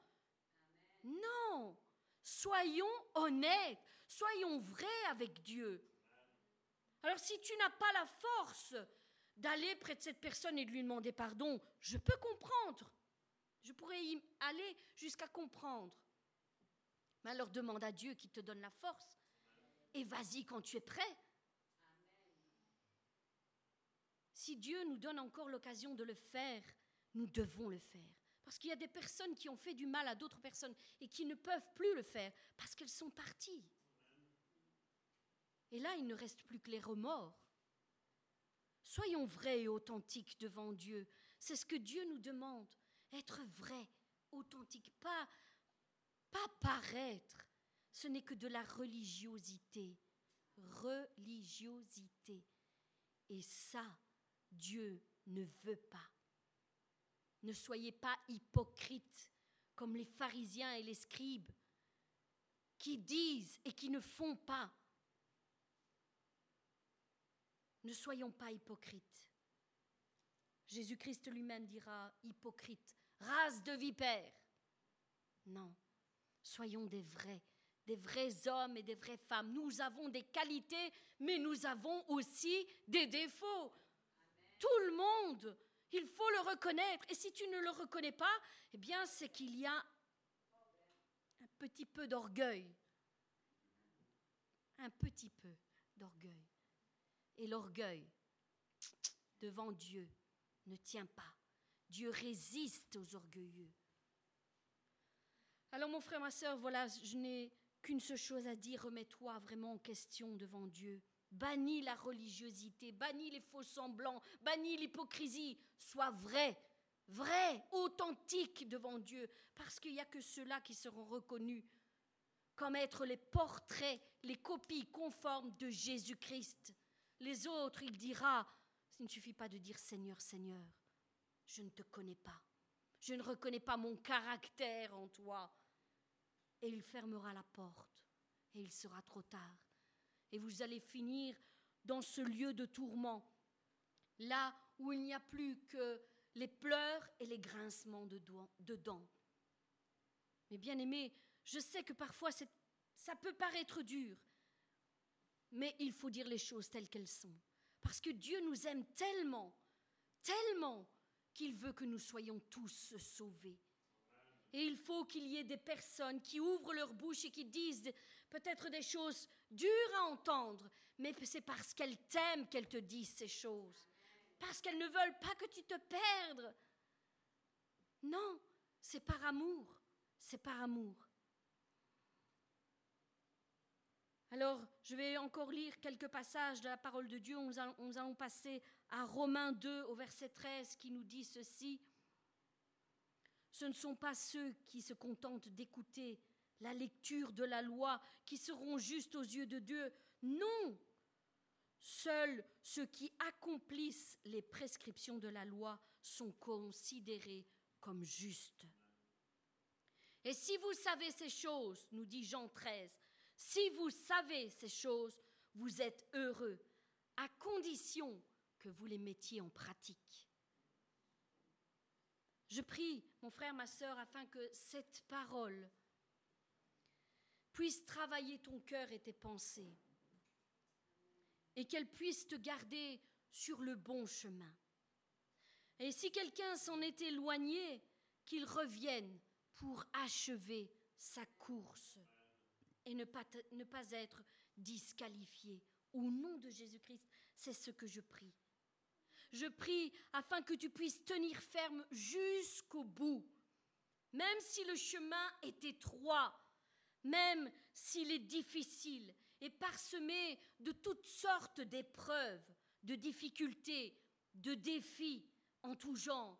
Je prie que la gloire de l'Éternel puisse se lever sur ta vie, mon frère, ma sœur, et qu'il puisse t'entraîner de victoire en victoire. Oui, désormais, lorsque l'épreuve frappera sur ta vie, lorsqu'elle frappera à ta porte, accueille-la et affronte-la avec la foi. Demande à ta foi d'ouvrir la porte. Oui, et de dire, je peux tout par celui qui me fortifie. Je peux tout accomplir. Je prie que cette parole crée en toi une faim et une soif de Dieu comme jamais auparavant. Je prie que lorsque Jésus sondera ton cœur, il y trouve un, trésor que tu as accumulé dans les lieux célestes et que ce puissant trésor, personne ne puisse jamais te le ravir, pas même l'ennemi là où la teigne et la rouille ne détruisent point, là où le voleur ne perce pas et ne dérobe pas. Oui, amasse-toi des trésors dans les lieux célestes. Je prie que ta foi, c'est-à-dire ta confiance, soit fondée sur le roc, soit sculptée sur le roc, que ta foi soit véritable, pure comme l'or qui a été purifié dans le feu du fondeur. Je prie que tu ne sois pas trouvé ni trop léger lorsque tu seras passé par la balance de Dieu, ni tiède, parce que nous le savons, il nous vomira. Et que tu ne sois pas trouvé non plus hypocrite, race de vipère, adultère, comme ceux qui disent et ne font pas. Je prie que lorsque Jésus viendra auprès de toi, il y trouve de bons fruits, des fruits succulents, même si tu es hors saison. Oui, même si ce n'est pas ta saison, même si tu es dans une saison d'épreuve. Je prie que Dieu trouve des fruits succulents en toi. Et que tous ceux qui mangeront de ton fruit puissent être bénis par ce que tu leur apportes, par tes paroles, par tes actes, par tout ce que tu fais. Oui, je prie que tes fruits soient de bons fruits, des fruits qui apportent la vie, qui guérissent celles et ceux qui en mangent. Je prie afin que les talents que tu as, que Dieu t'a donnés, se multiplient pour euh, le plus grand bonheur de ton maître. Que tu ne sois pas trouvé en train de te tourner les pouces ou de te reposer sur des lauriers lorsque le maître reviendra, mais que tu sois trouvé en train de travailler et de mettre tes dons au service de tes frères et de tes sœurs.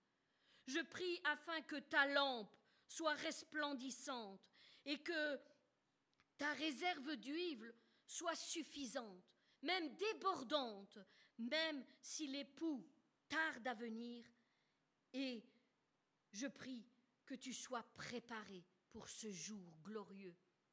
Je prie que lorsque ton temps sera fini ici-bas, tu te trouves, tu te retrouves devant le trône de la grâce et qu'il te dise précisément ces mêmes paroles. Viens, bon et fidèle serviteur, tu as été fidèle en peu de choses, entre dans la joie de ton maître. Ce que Dieu attend de toi, mon frère, ma sœur, c'est que tu le reconnaisses en tant que Père et en, en, tant que fondation de toute ta vie. Et si tu le reconnais en tant que Père, il faut que tu te soumettes à sa divine autorité. Cesse de paraître. Sois un véritable disciple, un véritable fils qui honore son Père. Ainsi, toutes celles et ceux qui sont autour de toi reconnaîtront quelle est ta véritable identité, fils et fille du Dieu Tout-Puissant. Dieu a établi un, un plan bien précis pour chacun de nous. Et il veut que les choses s'accomplissent. Mais cela ne dépend que de toi. Vas-tu être obéissant ou rebelle? Vas-tu fonder ta vie sur le roc ou sur le sable Vas-tu paraître ou être? Et voici la parole qu'il vous adresse encore ce matin en disant ceci. Ce que je te demande, c'est de revenir à moi de tout ton cœur. Si seulement tu prenais conscience de tout l'amour que j'ai pour toi, si seulement tu prenais conscience que tes actes déterminent ton futur, si seulement tu prenais conscience qu'il est en mon pouvoir de te donner les meilleurs fruits du pays, une meilleure vie, une meilleure destinée, la joie, l'amour, la paix, le bonheur que tu désires tant sont entre, mes mains. Si seulement tu me faisais assez confiance pour me laisser faire dans ta vie. Si seulement tu t'abandonnais totalement à moi, comme un enfant s'abandonne entre les mains de son père, parce qu'il lui fait confiance, parce qu'il sait qu'il lui donnera toujours de bons conseils qu'il sera toujours là pour l'aider, pour le supporter, pour le conseiller. Oui, tu pourrais alors te rendre compte à quel point je t'aime. Tu pourrais te rendre compte que la seule chose que je désire, c'est ton bonheur et rien d'autre. Dieu nous demande d'être des véritables fils et filles de Dieu, fondés et enracinés sur le roc. Ton Dieu t'ordonne d'être puissant, mon frère, ma sœur. D'être puissant, c'est ça ton partage. Non pas faible et abattu à longueur de journée. Ton Dieu t'ordonne d'être puissant. Amen. L'Éternel donne la force à son peuple. L'Éternel bénit son peuple et le rend heureux. C'est ce que nous dit la parole. Voici, je vous ai donné le pouvoir de marcher sur les serpents et sur les scorpions et sur toute la puissance de l'ennemi et rien ne pourra vous nuire. C'est le pouvoir qu'il nous a donné. C'est là qu'il nous attend. Quand tu seras prêt à me servir vraiment de tout ton cœur, c'est ça que je veux que tu accomplisses. Et tu verras ma gloire, parce que je t'accompagnerai lorsque tu feras les choses avec tout ton cœur, non pas pour te montrer, avec tout ton cœur. La prière du juste a une grande efficacité, grande. Alors mes bien-aimés, Dieu se cherche une génération d'hommes et de femmes qui l'honorent. Amen. Qui le représentent. Des hommes et des femmes qui seront ses pieds et qui iront là où il a demandé d'aller. Des hommes et des femmes qui seront ses mains et qui accompliront tout ce qu'il a demandé de faire. Oui, des hommes et des femmes qui seront sa bouche pour pouvoir proclamer toutes les paroles qu'il désire relâcher sur la vie de ses fils et de ses filles. Toutes les paroles. Toutes. Même si c'est difficile parfois, toutes les paroles. Soit une sentinelle. Vraiment, une sentinelle qui se tient, comme nous le disions au début, sur la brèche qui sonne de la trompette, qui parle en disant Attention, mon frère, ma soeur, le chemin sur lequel tu te tiens n'est pas le bon, reviens. Des hommes et des femmes qui sont construits sur le roc, solides, solidement fondés sur la parole de Dieu. Oui, parce qu'elle a la puissance de nous changer et de nous transformer mais elle change aussi nos familles, nos enfants, nos conjoints, nos, nos amis, nos collègues. Cette parole où nous sommes ancrés est puissante. Oui, et Dieu ne veut pas que tu faiblisses. Dieu ne veut pas que tu faillisses non plus. Il veut te voir passer cette ligne d'arrivée, que tu n'aies pas combattu le bon combat pour rien. Mais pour gagner ta course, il va falloir que tu cours selon les règles. Et quelles sont les règles? C'est la parole de Dieu. Cours selon les règles et ne te fais pas disqualifier en chemin. Ceux qui sont fondés sur le roc ne seront pas terrassés par les vents, par la pluie, par tout ce qui se déchaîne contre sa vie, contre sa maison. Non, au contraire, ils rebondissent et reprennent de plus belle. C'est vrai que parfois on peut plier les genoux, parce que la fatigue se fait ressentir, mais nous ne sommes pas terrassés. Non, nous ne sommes pas terrassés, nous nous relevons à chaque fois, et à chaque fois que nous nous relevons, nous sommes plus forts. Il y a un proverbe du monde qui dit ceci, ce qui ne me tue pas me rend plus fort. Et c'est vrai qu'à chaque fois que l'ennemi nous a, a essayé de nous tuer, il nous a en fait rendus plus forts plus audacieux, plus persévérant. Oui, ce qui ne nous tue pas nous rend plus forts. Dieu cherche des hommes et des femmes authentiques, pas des beaux parleurs. Non, pas des beaux parleurs, des femmes et des, hommes authentiques, de véritables serviteurs et servantes de l'Éternel, des hommes et des femmes qui se mettent à part et font exactement comme Dieu leur dit, quand il leur dit et comme il leur dit, de la manière dont il le dit. Dieu cherche une génération de, véritables adorateurs, ceux qui l'adorent en esprit et en vérité, pas seulement avec la bouche, en esprit et en vérité. Et pour adorer en esprit et en vérité, mes bien-aimés, il faut se mettre en communion avec Dieu, n'est-ce pas? Pour pouvoir l'adorer en esprit et en vérité.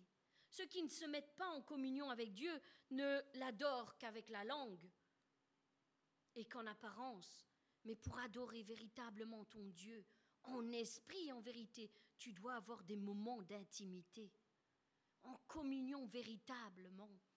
Pas distrait à gauche, à droite par toutes sortes de choses, pas en pensant à tout ce que tu dois faire pendant ta journée.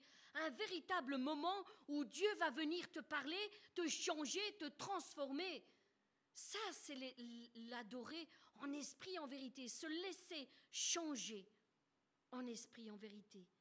Des hommes et des femmes qui n'ont pas peur de se remettre en question s'il le faut. Des hommes et des femmes qui, ne se laissent, qui se laissent modeler par la main du Maître, qui deviennent semblables à lui. Oui, dans leurs paroles, dans leurs actions, dans leurs réactions, dans leur consécration, dans leur vie de tous les jours, pas seulement le dimanche à l'église, dans leur vie de tous les jours. Des hommes et des femmes qui sont vrais avant tout. Fais de l'Éternel ton appui et tu seras environné de sa grâce. Fais de lui ton soutien et tu ne seras pas déçu. Fais de lui tes délices et il te donnera ce que ton cœur désire. Construis ta vie sur le roc et non sur le sable. Sois sage, sois avisé. Veille sur ta vie parce que tu devras en rendre compte. Veille sur ta vie, veille sur ton âme, veille sur tes voies. Remplis ta lampe avant qu'elle ne s'éteigne et que tu ne te trouves, te retrouves dehors dans la nuit sombre. Fais le bon choix et tout te sera donné. Ceux qui mettent Dieu en premier, tout le reste leur est donné. Mais si tu te bornes à suivre tes propres voies, ne t'attends pas à ce que ta maison ou ta vie reste debout lorsque les vents violents souffleront contre toi, lorsque l'épreuve sera si dure que tu n'auras plus rien pour t'appuyer. Prends donc garde à ta maison, veille sur ta famille, ceux qui sont avec toi sous ton toit, parce que tu en es responsable. Tu en es aussi responsable. L'ennemi viendra contre toi, c'est certain. Il a été dit, il viendra t'éprouver. Mais celles et ceux qui se confient en l'Éternel, ceux qui font appel à son appui, seront gardés au jour de l'épreuve. Jacques 4, 7 nous dit ceci, Soumettez-vous donc à Dieu, résistez au diable, et il fuira loin de vous. Mais la première condition, soumettez-vous à Dieu. Et il vous donnera la force de résister au diable, et il fuira loin de vous. Ésaïe 59 au verset 19 nous dit ceci, Lorsque l'ennemi fondra sur eux comme un fleuve, Dieu le mettra en fuite. Ceux qui sont sur le roc sont dans cette condition où Dieu met en fuite l'ennemi lorsqu'il s'abat contre sa maison. Amen.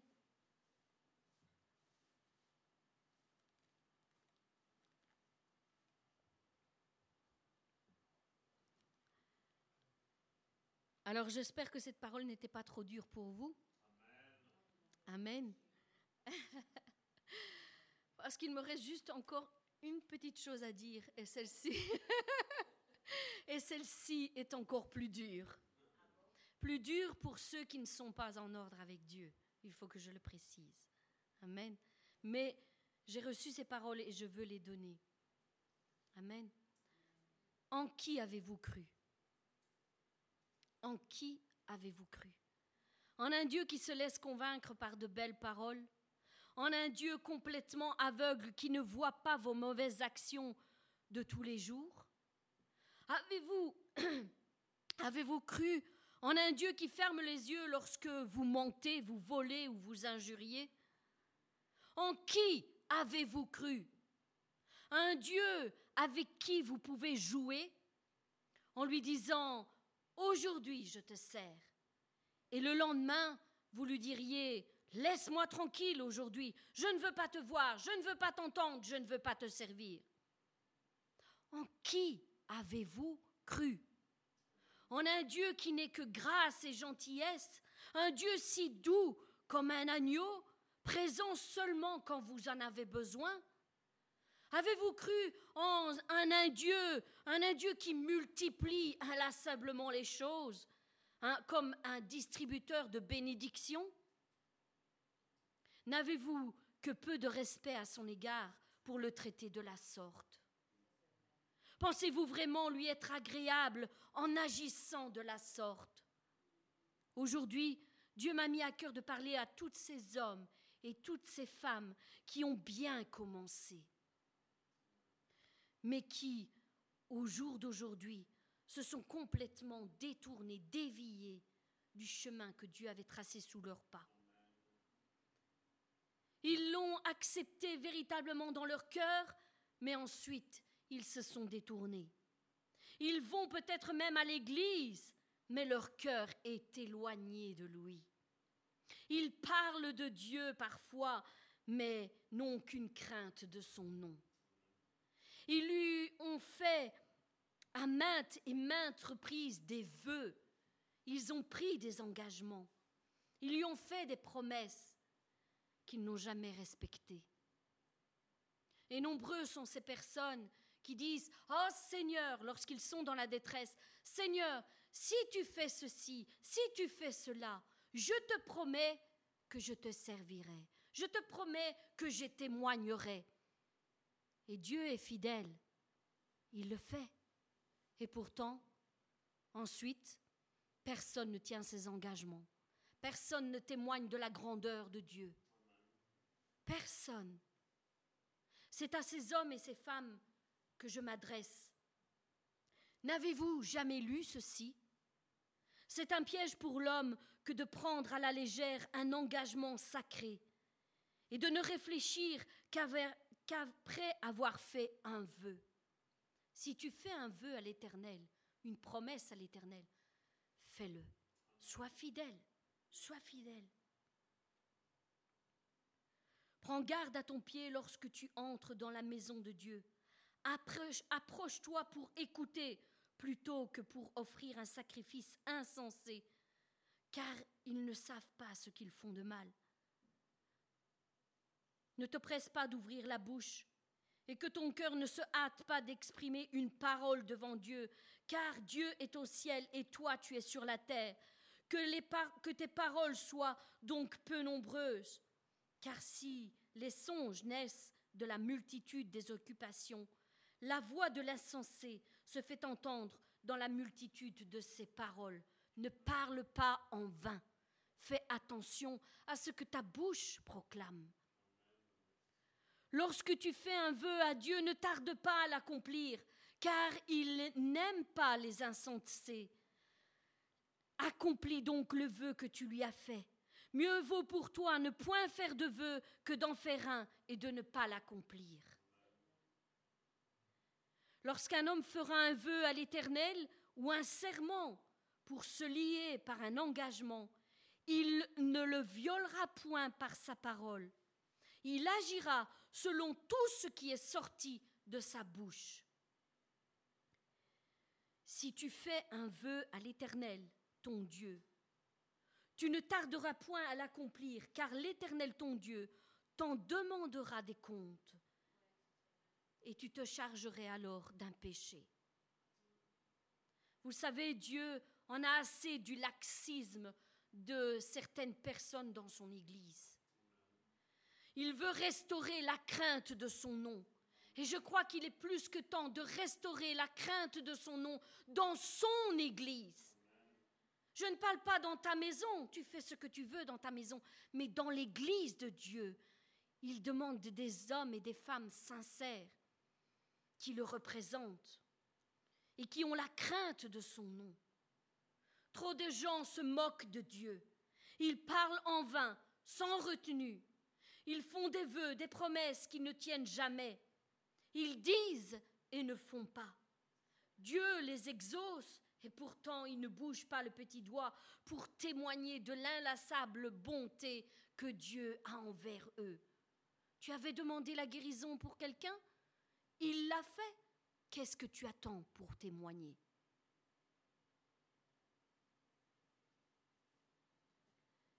Dieu veut restaurer la crainte de son nom. C'est peut-être une parole dure à entendre aujourd'hui, mais c'est la vérité. Malachie 3.18 nous dit ceci, vous verrez à nouveau la différence entre le juste et le méchant, entre celui qui me sert et celui qui ne me sert pas. Dieu va faire la différence. Beaucoup disent le servir, mais en réalité, ils se servent de lui. Ils se servent de lui pour leur propre gloire, ils se servent de lui pour élever leur propre nom. Comme nous l'avons souvent dit ces derniers temps, les temps sont durs. nous entrons dans une phase où l'ennemi va se déchaîner. Nous le savons. Il n'est plus temps de jouer maintenant. Il est tout temps d'être sincère avec Dieu, de se fortifier dans la foi, d'être ancré, comme nous l'avons dit aujourd'hui, fondé, enraciné, vraiment sculpté dans le roc pour tenir ferme pendant ces temps difficiles qui arrivent. Nous arrivons à la fin des temps. Nous y arrivons. Moi, je fais partie de ceux qui croient que nous sommes la dernière génération, la génération de l'enlèvement. Mais ce n'est pas parce que nous sommes de la génération de l'enlèvement que nous ne verrons pas certaines choses s'accomplir. Nous verrons le royaume de, de l'ennemi descendre et prendre place. Et nous devons être vraiment fortifiés pour ne pas tomber. Il est temps de retourner à l'Éternel avant qu'il ne soit trop tard. Avant que tu ne rendes ton dernier souffle, mon frère, ma sœur, prends un temps et remets-toi en question devant Dieu. Il est temps de craindre à nouveau son nom. Arrêtez de, prononcer le nom de l'Éternel en vain. Dieu a dit, Dieu a dit, et Dieu ne fait rien. Dieu ne parle pas en vain, ce qu'il dit, il accomplit. Pourquoi te hâtes-tu de parler au nom de Dieu s'il n'a rien dit?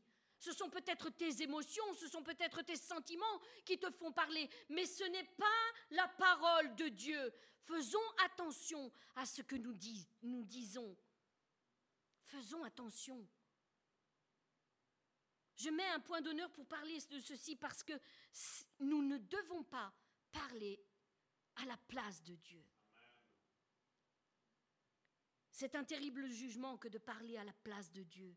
Parce que lorsque tu parles à une personne qui n'est pas convertie, qui n'a pas encore accepté Dieu, et que tu lui annonces des choses de la part de Dieu, et que cette personne ne voit pas les choses s'accomplir, à qui va-t-elle s'en prendre? À toi? À Dieu. Elle va se rebeller contre Dieu. Et ce sera une pierre d'achoppement pour que cette personne ne puisse pas donner son cœur à Dieu. Dieu avait dit, tel frère, telle sœur m'a dit que Dieu avait dit, mais Dieu n'a pas dit. Faisons attention à ce que nous disons, à ce que nous proclamons.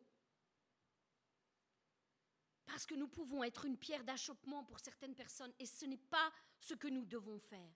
Parce que lorsque nous faisons tomber un de ces plus petits que Dieu voulait sauver, c'est à nous qu'il demandera des comptes. C'est à nous.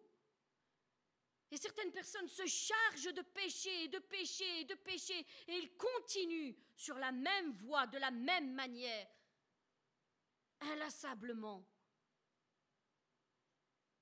Faisons attention, craignons de prononcer le nom de Dieu en vain.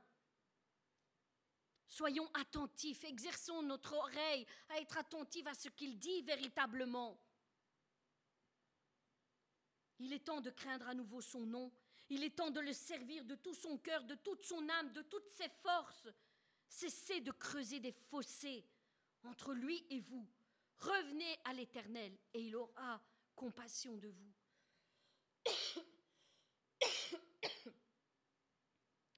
Cessez de vous refroidir. Soyez bouillant. Votre tiédeur lui en est en horreur. Lorsque vous l'avez accepté, vous lui avez fait des promesses et il vous en a fait en retour. Mais pour qu'elles s'accomplissent, il faut que vous soyez trouvés aussi fidèles. Comme lui est fidèle envers toi, sois toi aussi trouvé fidèle. Maintenant, bien des années plus tard, vous le méprisez, vous le délaissez, vous lui tournez le dos.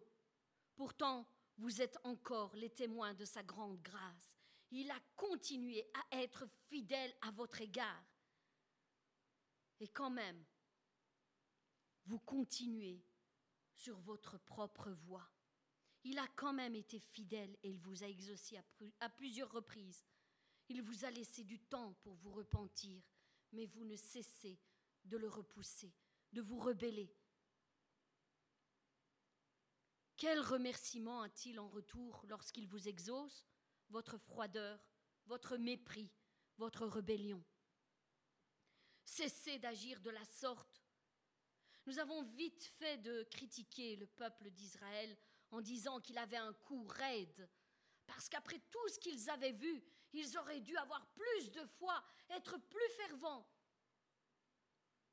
Mais moi, je vais vous dire que le peuple de Dieu d'aujourd'hui a le coup dix fois plus raide que le peuple d'Israël. Nous ne valons pas mieux parfois. Beaucoup de rébellion, beaucoup d'orgueil, beaucoup de désobéissance, beaucoup de mensonges, beaucoup d'amertume, beaucoup de rancœur dans le peuple de Dieu. Or Dieu a horreur de ces choses. Il veut que nous soyons tous unis, d'un même cœur, d'une même pensée.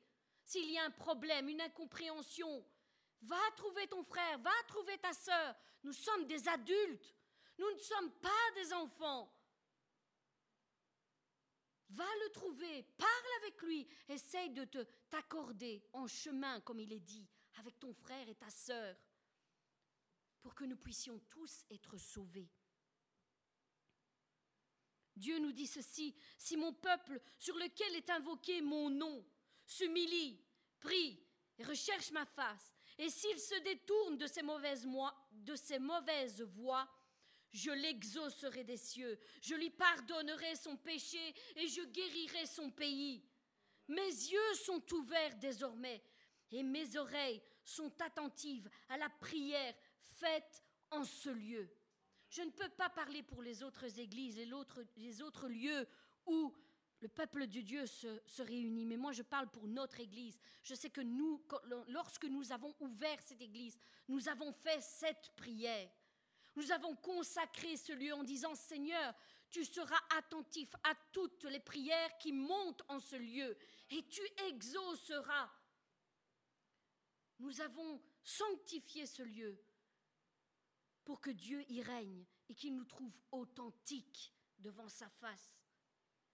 Et Dieu nous dit ceci, revenez donc à l'Éternel de tout votre cœur, soumettez-vous à nouveau à la crainte de son nom Respectez-vous les uns les autres.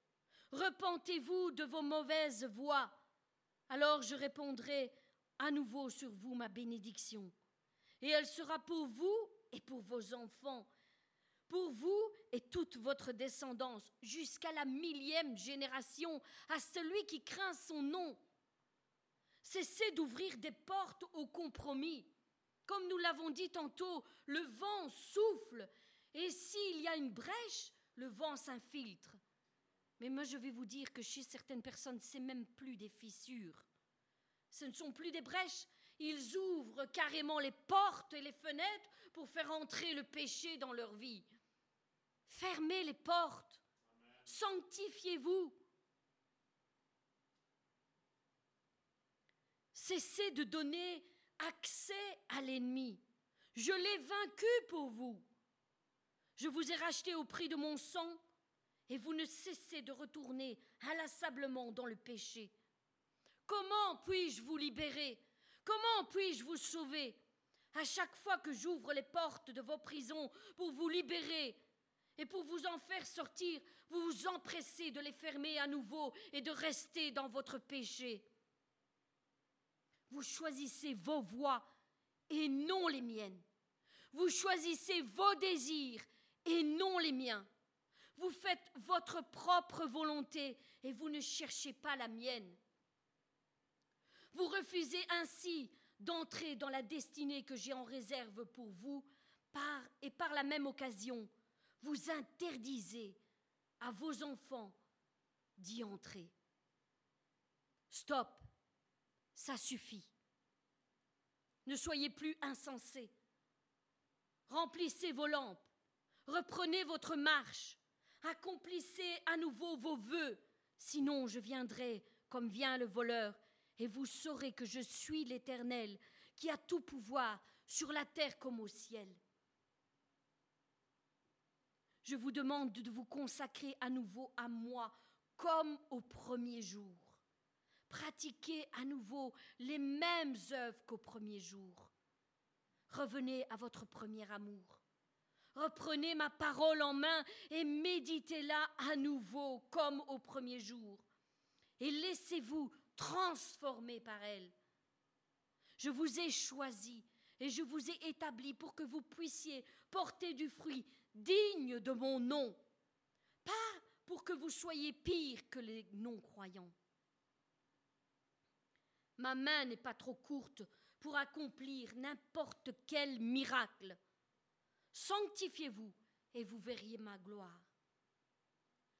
Mais ma main, si ma main n'est pas trop courte pour accomplir n'importe quel miracle, elle n'est pas non plus trop courte pour rendre à chacun selon les œuvres de ses mains. Ma patience a des limites. Souvenez-vous du temps de Noé. Ma patience a des limites. Souvenez-vous du temps de Sodome et Gomorre. Ma patience a des limites. Souvenez-vous du jugement que j'ai prononcé contre les rebelles qui étaient sortis d'Égypte, de l'esclavage d'Égypte. Comme il est en mon pouvoir de prolonger le temps de ton existence, il est aussi en mon pouvoir de le raccourcir. Alors prends garde à tes voix. Fais bien attention. Règle tes voix sur la parole de Dieu. Mon frère, ma sœur, l'Éternel donne ici encore un avertissement. Il prend encore patience avec certaines personnes, mais sa patience a des limites. Ne tentez pas l'Éternel. Ne restez pas sur vos voies, sur vos mauvaises voies. Cessez de vous rebeller. Revenez à l'Éternel et il aura compassion de vous. Soyez bénis. Je vous le dis avec tout l'amour que j'ai pour mes frères et pour mes sœurs. Il ne veut qu'aucun de nous se perde. Aucun. Même le plus tordu, il veut qu'il revienne sur la bonne voie. Et les temps sont mauvais, donc il est temps, mon frère, ma sœur, aujourd'hui, si tu entends sa voix, n'endurcis pas ton cœur. Reviens à l'Éternel et il aura compassion de toi. Soyez bénis. Amen. Je vais.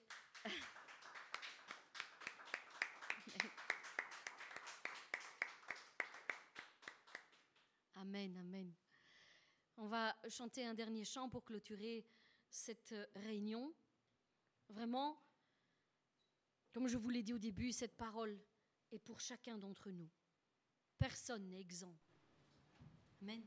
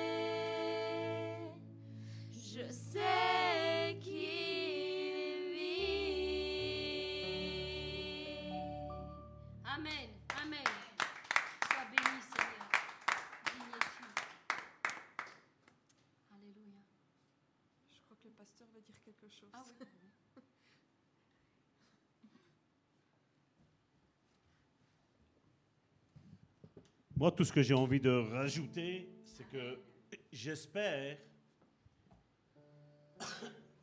que cette étude que Karine a faite ne vous a pas plombé, mais elle vous a relevé. Amen. Hébreu, vous savez, le livre d'Hébreu, donc c'est un livre, l'auteur est inconnu. Bien souvent, on l'associe, comme je l'ai dit, quand on a étudié la parole à, à l'apôtre Paul, mais il y a beaucoup de choses qui nous disent que non. Mais l'épître aux Hébreux, comme vous le savez, les Hébreux étaient le peuple choisi de Dieu. Je rectifie. Le peuple hébreu est le peuple choisi de Dieu. Et ce peuple, à cause qu'ils pensaient qu'ils étaient le peuple choisi de Dieu, ils ont, décidé de faire selon leur propre désir et non pas celui de Dieu. Et l'auteur de l'Épître aux Hébreux, au chapitre 3, à partir du verset 14, pour que nous comprenions un petit peu quelle a été leur erreur, jusqu'au verset 19, regardez ce qu'il dit.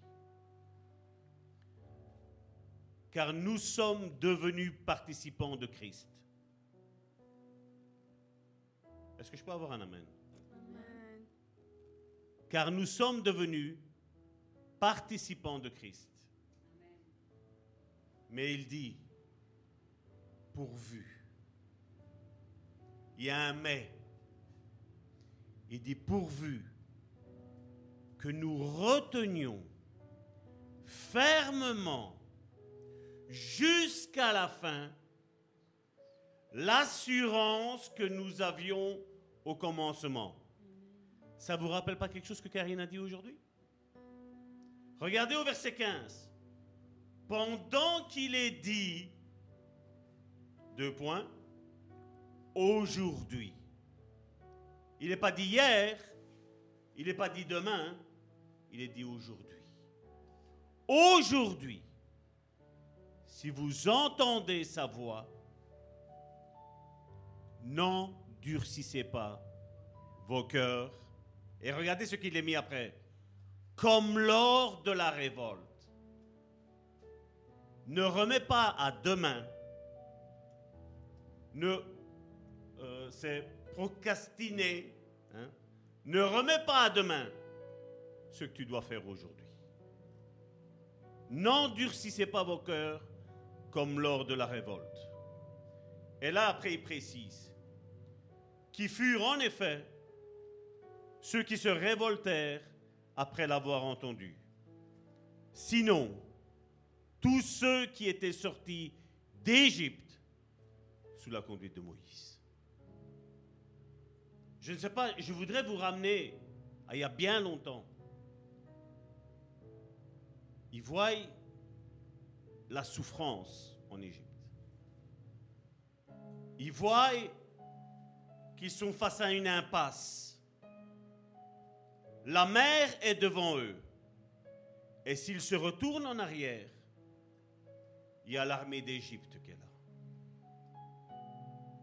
Et Dieu dit, je vais ouvrir un chemin là où il n'y a pas de chemin. Et qu'est-ce que Dieu a fait?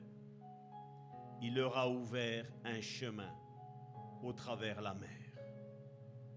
La Bible nous dit que la mer s'est ouverte en deux. Et même le sable, Karine a parlé de ça, même le sable qui était imbibé d'eau, il a séché. Ce sable qui était plus humide que ça, tu meurs. Ça faisait des millénaires, des millions d'années même, d'après les scientifiques, que ce sable était imbibé d'eau. Dieu vient, il souffle. Non seulement la mer s'ouvre en deux, mais même le sable y sèche. Et vous savez, quand. C'est un petit peu comme si. Je ne sais pas si vous avez cette idée du ciment. Quand il est mou, quand il est frais, tu peux le prendre, il est malléable. Mais une fois que le ciment durcit, il faut un marteau-pic, mon frère, ma soeur, pour le casser. Le sable, là, devient comme du roc, mon frère, ma soeur. Donc tout ce que Karine a dit aujourd'hui, ce n'est pas trop tard. Amen. Est-ce que tu peux le dire pour toi? Est-ce que tu peux le dire pour ta vie? C'est pas trop tard pour ma vie. C'est pas trop tard. Dis au contraire, dis Seigneur, souffle, souffle, ouvre cette mer devant moi, mais fais durcir le sable qui est sous mes pieds. Fais-le durcir. Parce que Seigneur, je ne vais pas m'enfoncer. Je ne veux pas un sable mouvant. Ça va durcir. Tu vas créer une route là où il y avait de la boue. Amen.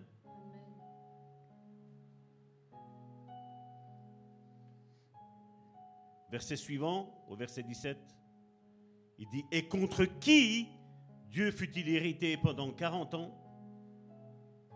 Et Dieu donne la réponse, sinon contre ceux qui péchaient et dont les cadavres tombèrent dans le désert. Et à qui jura-t-il qu'il n'entrerait pas dans son repos Sinon à ceux qui avaient désobéi? Verset 19. Aussi voyons-nous qu'ils ne purent y entrer à cause de leur incrédulité.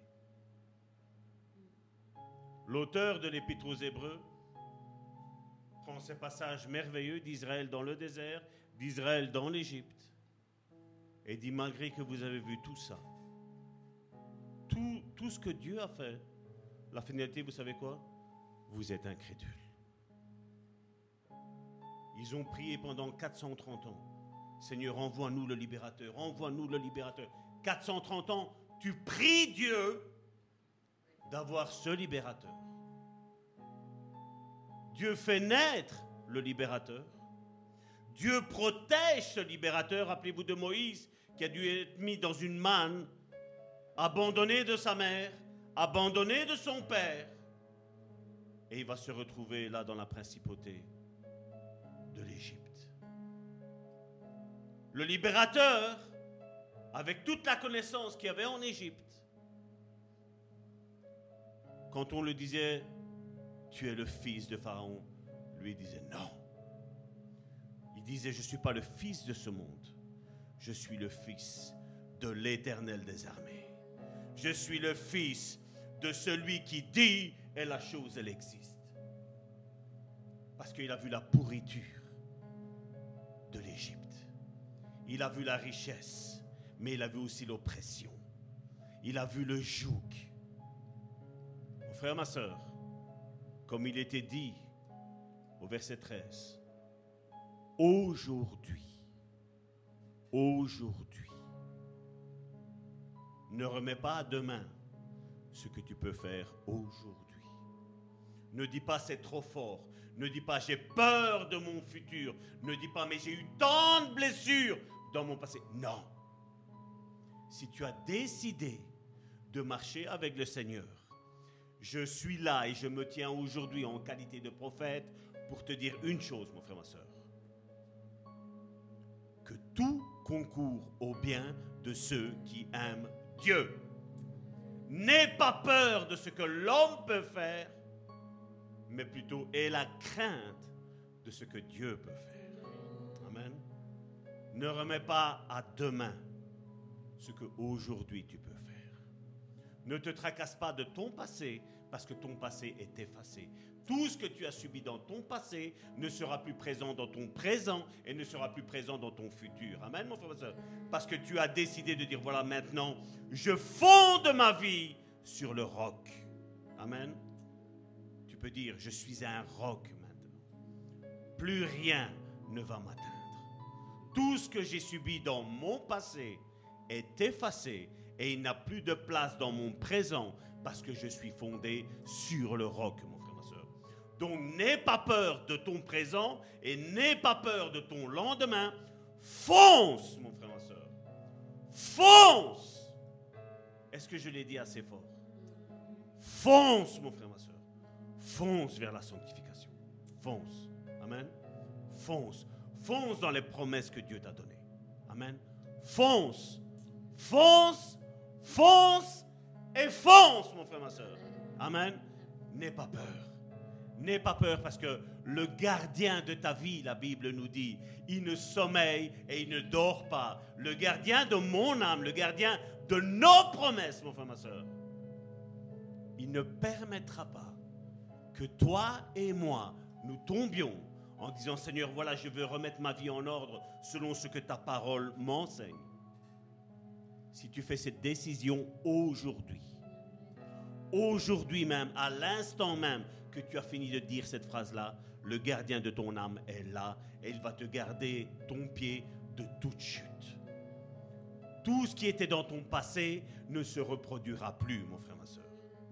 Mais dis, Seigneur, je te remets ma vie entre tes mains. Parce que ta parole me dit que tout concourt au bien de ceux qui aiment Dieu, de tous ceux qui sont appelés selon son dessein. Romains chapitre 8, verset 28. Tout, mon frère, ma soeur. Il n'a pas dit certaines choses, il va te garder, et d'autres non. Il dit non. Dieu nous dit que tout concourt au bien de ceux qui aiment Dieu, de ceux qui sont appelés selon son dessein. N'aie pas peur de ce que les autres ont dit. Amen. Parce que je proclame sur ta vie, mon frère, ma soeur, en qualité de prophète, je proclame sur ta vie que toute parole de malédiction est abolie sur ta vie. Je proclame que ton passé n'a plus d'effet sur ton présent et encore moins sur ton futur. Amen. Peu importe ce que les hommes ont dit, celui qui a le dernier mot s'appelle celui qui est la parole. Amen. C'est Jésus-Christ. Donc n'aie pas peur. Fonce et remets ta vie en ordre, mon frère, ma soeur. Fonce. N'attends pas demain. C'est aujourd'hui. Amen. Fonce, fonce et fonce. Amen. Mon frère, ma soeur, et je vais clôturer avec ça, et je vais laisser mes soeurs nous conduire après dans un dernier chant. Dieu est trois fois saint. Dieu est amour. Et Dieu est bon. Mais Dieu n'est pas bonbon. Dieu est bon une fois. Dieu est amour une fois. Et Dieu est trois fois saint. N'abusons pas de la patience de Dieu. Mais disons, Seigneur, maintenant, là, maintenant, je remets ma vie en ordre avec toi. Je n'attends plus demain, mais là, maintenant, je prends la décision dans ma vie. Dehors le péché. Dehors tout ce qui est contraire à ce que la parole de Dieu m'enseigne. Au nom puissant de Jésus-Christ, j'ai prié. Amen. Soyez bénis.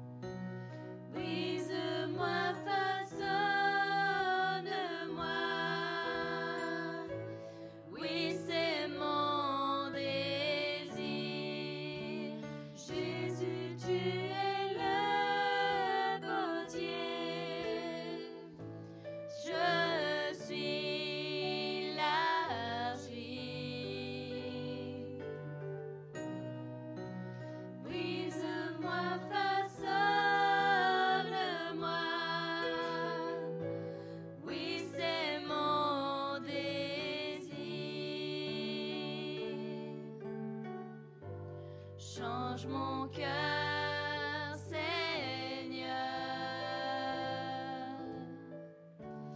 et purifie-moi.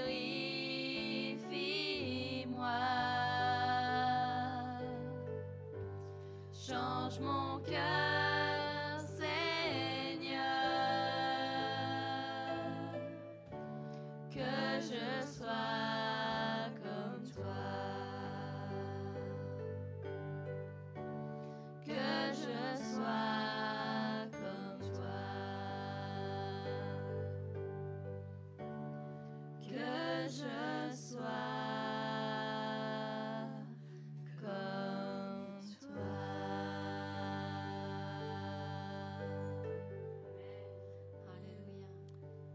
je te remercie, Seigneur, de comme tu as guidé, Seigneur, et dirigé toutes choses, Seigneur.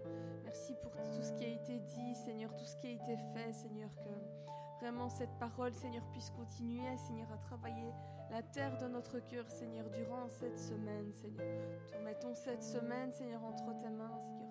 Tu puisses nous garder, Seigneur, nous, nous protéger, Seigneur, nous diriger, Seigneur, nous conduire, Seigneur, en toutes choses, Seigneur, au nom de Jésus. Soyez bénis.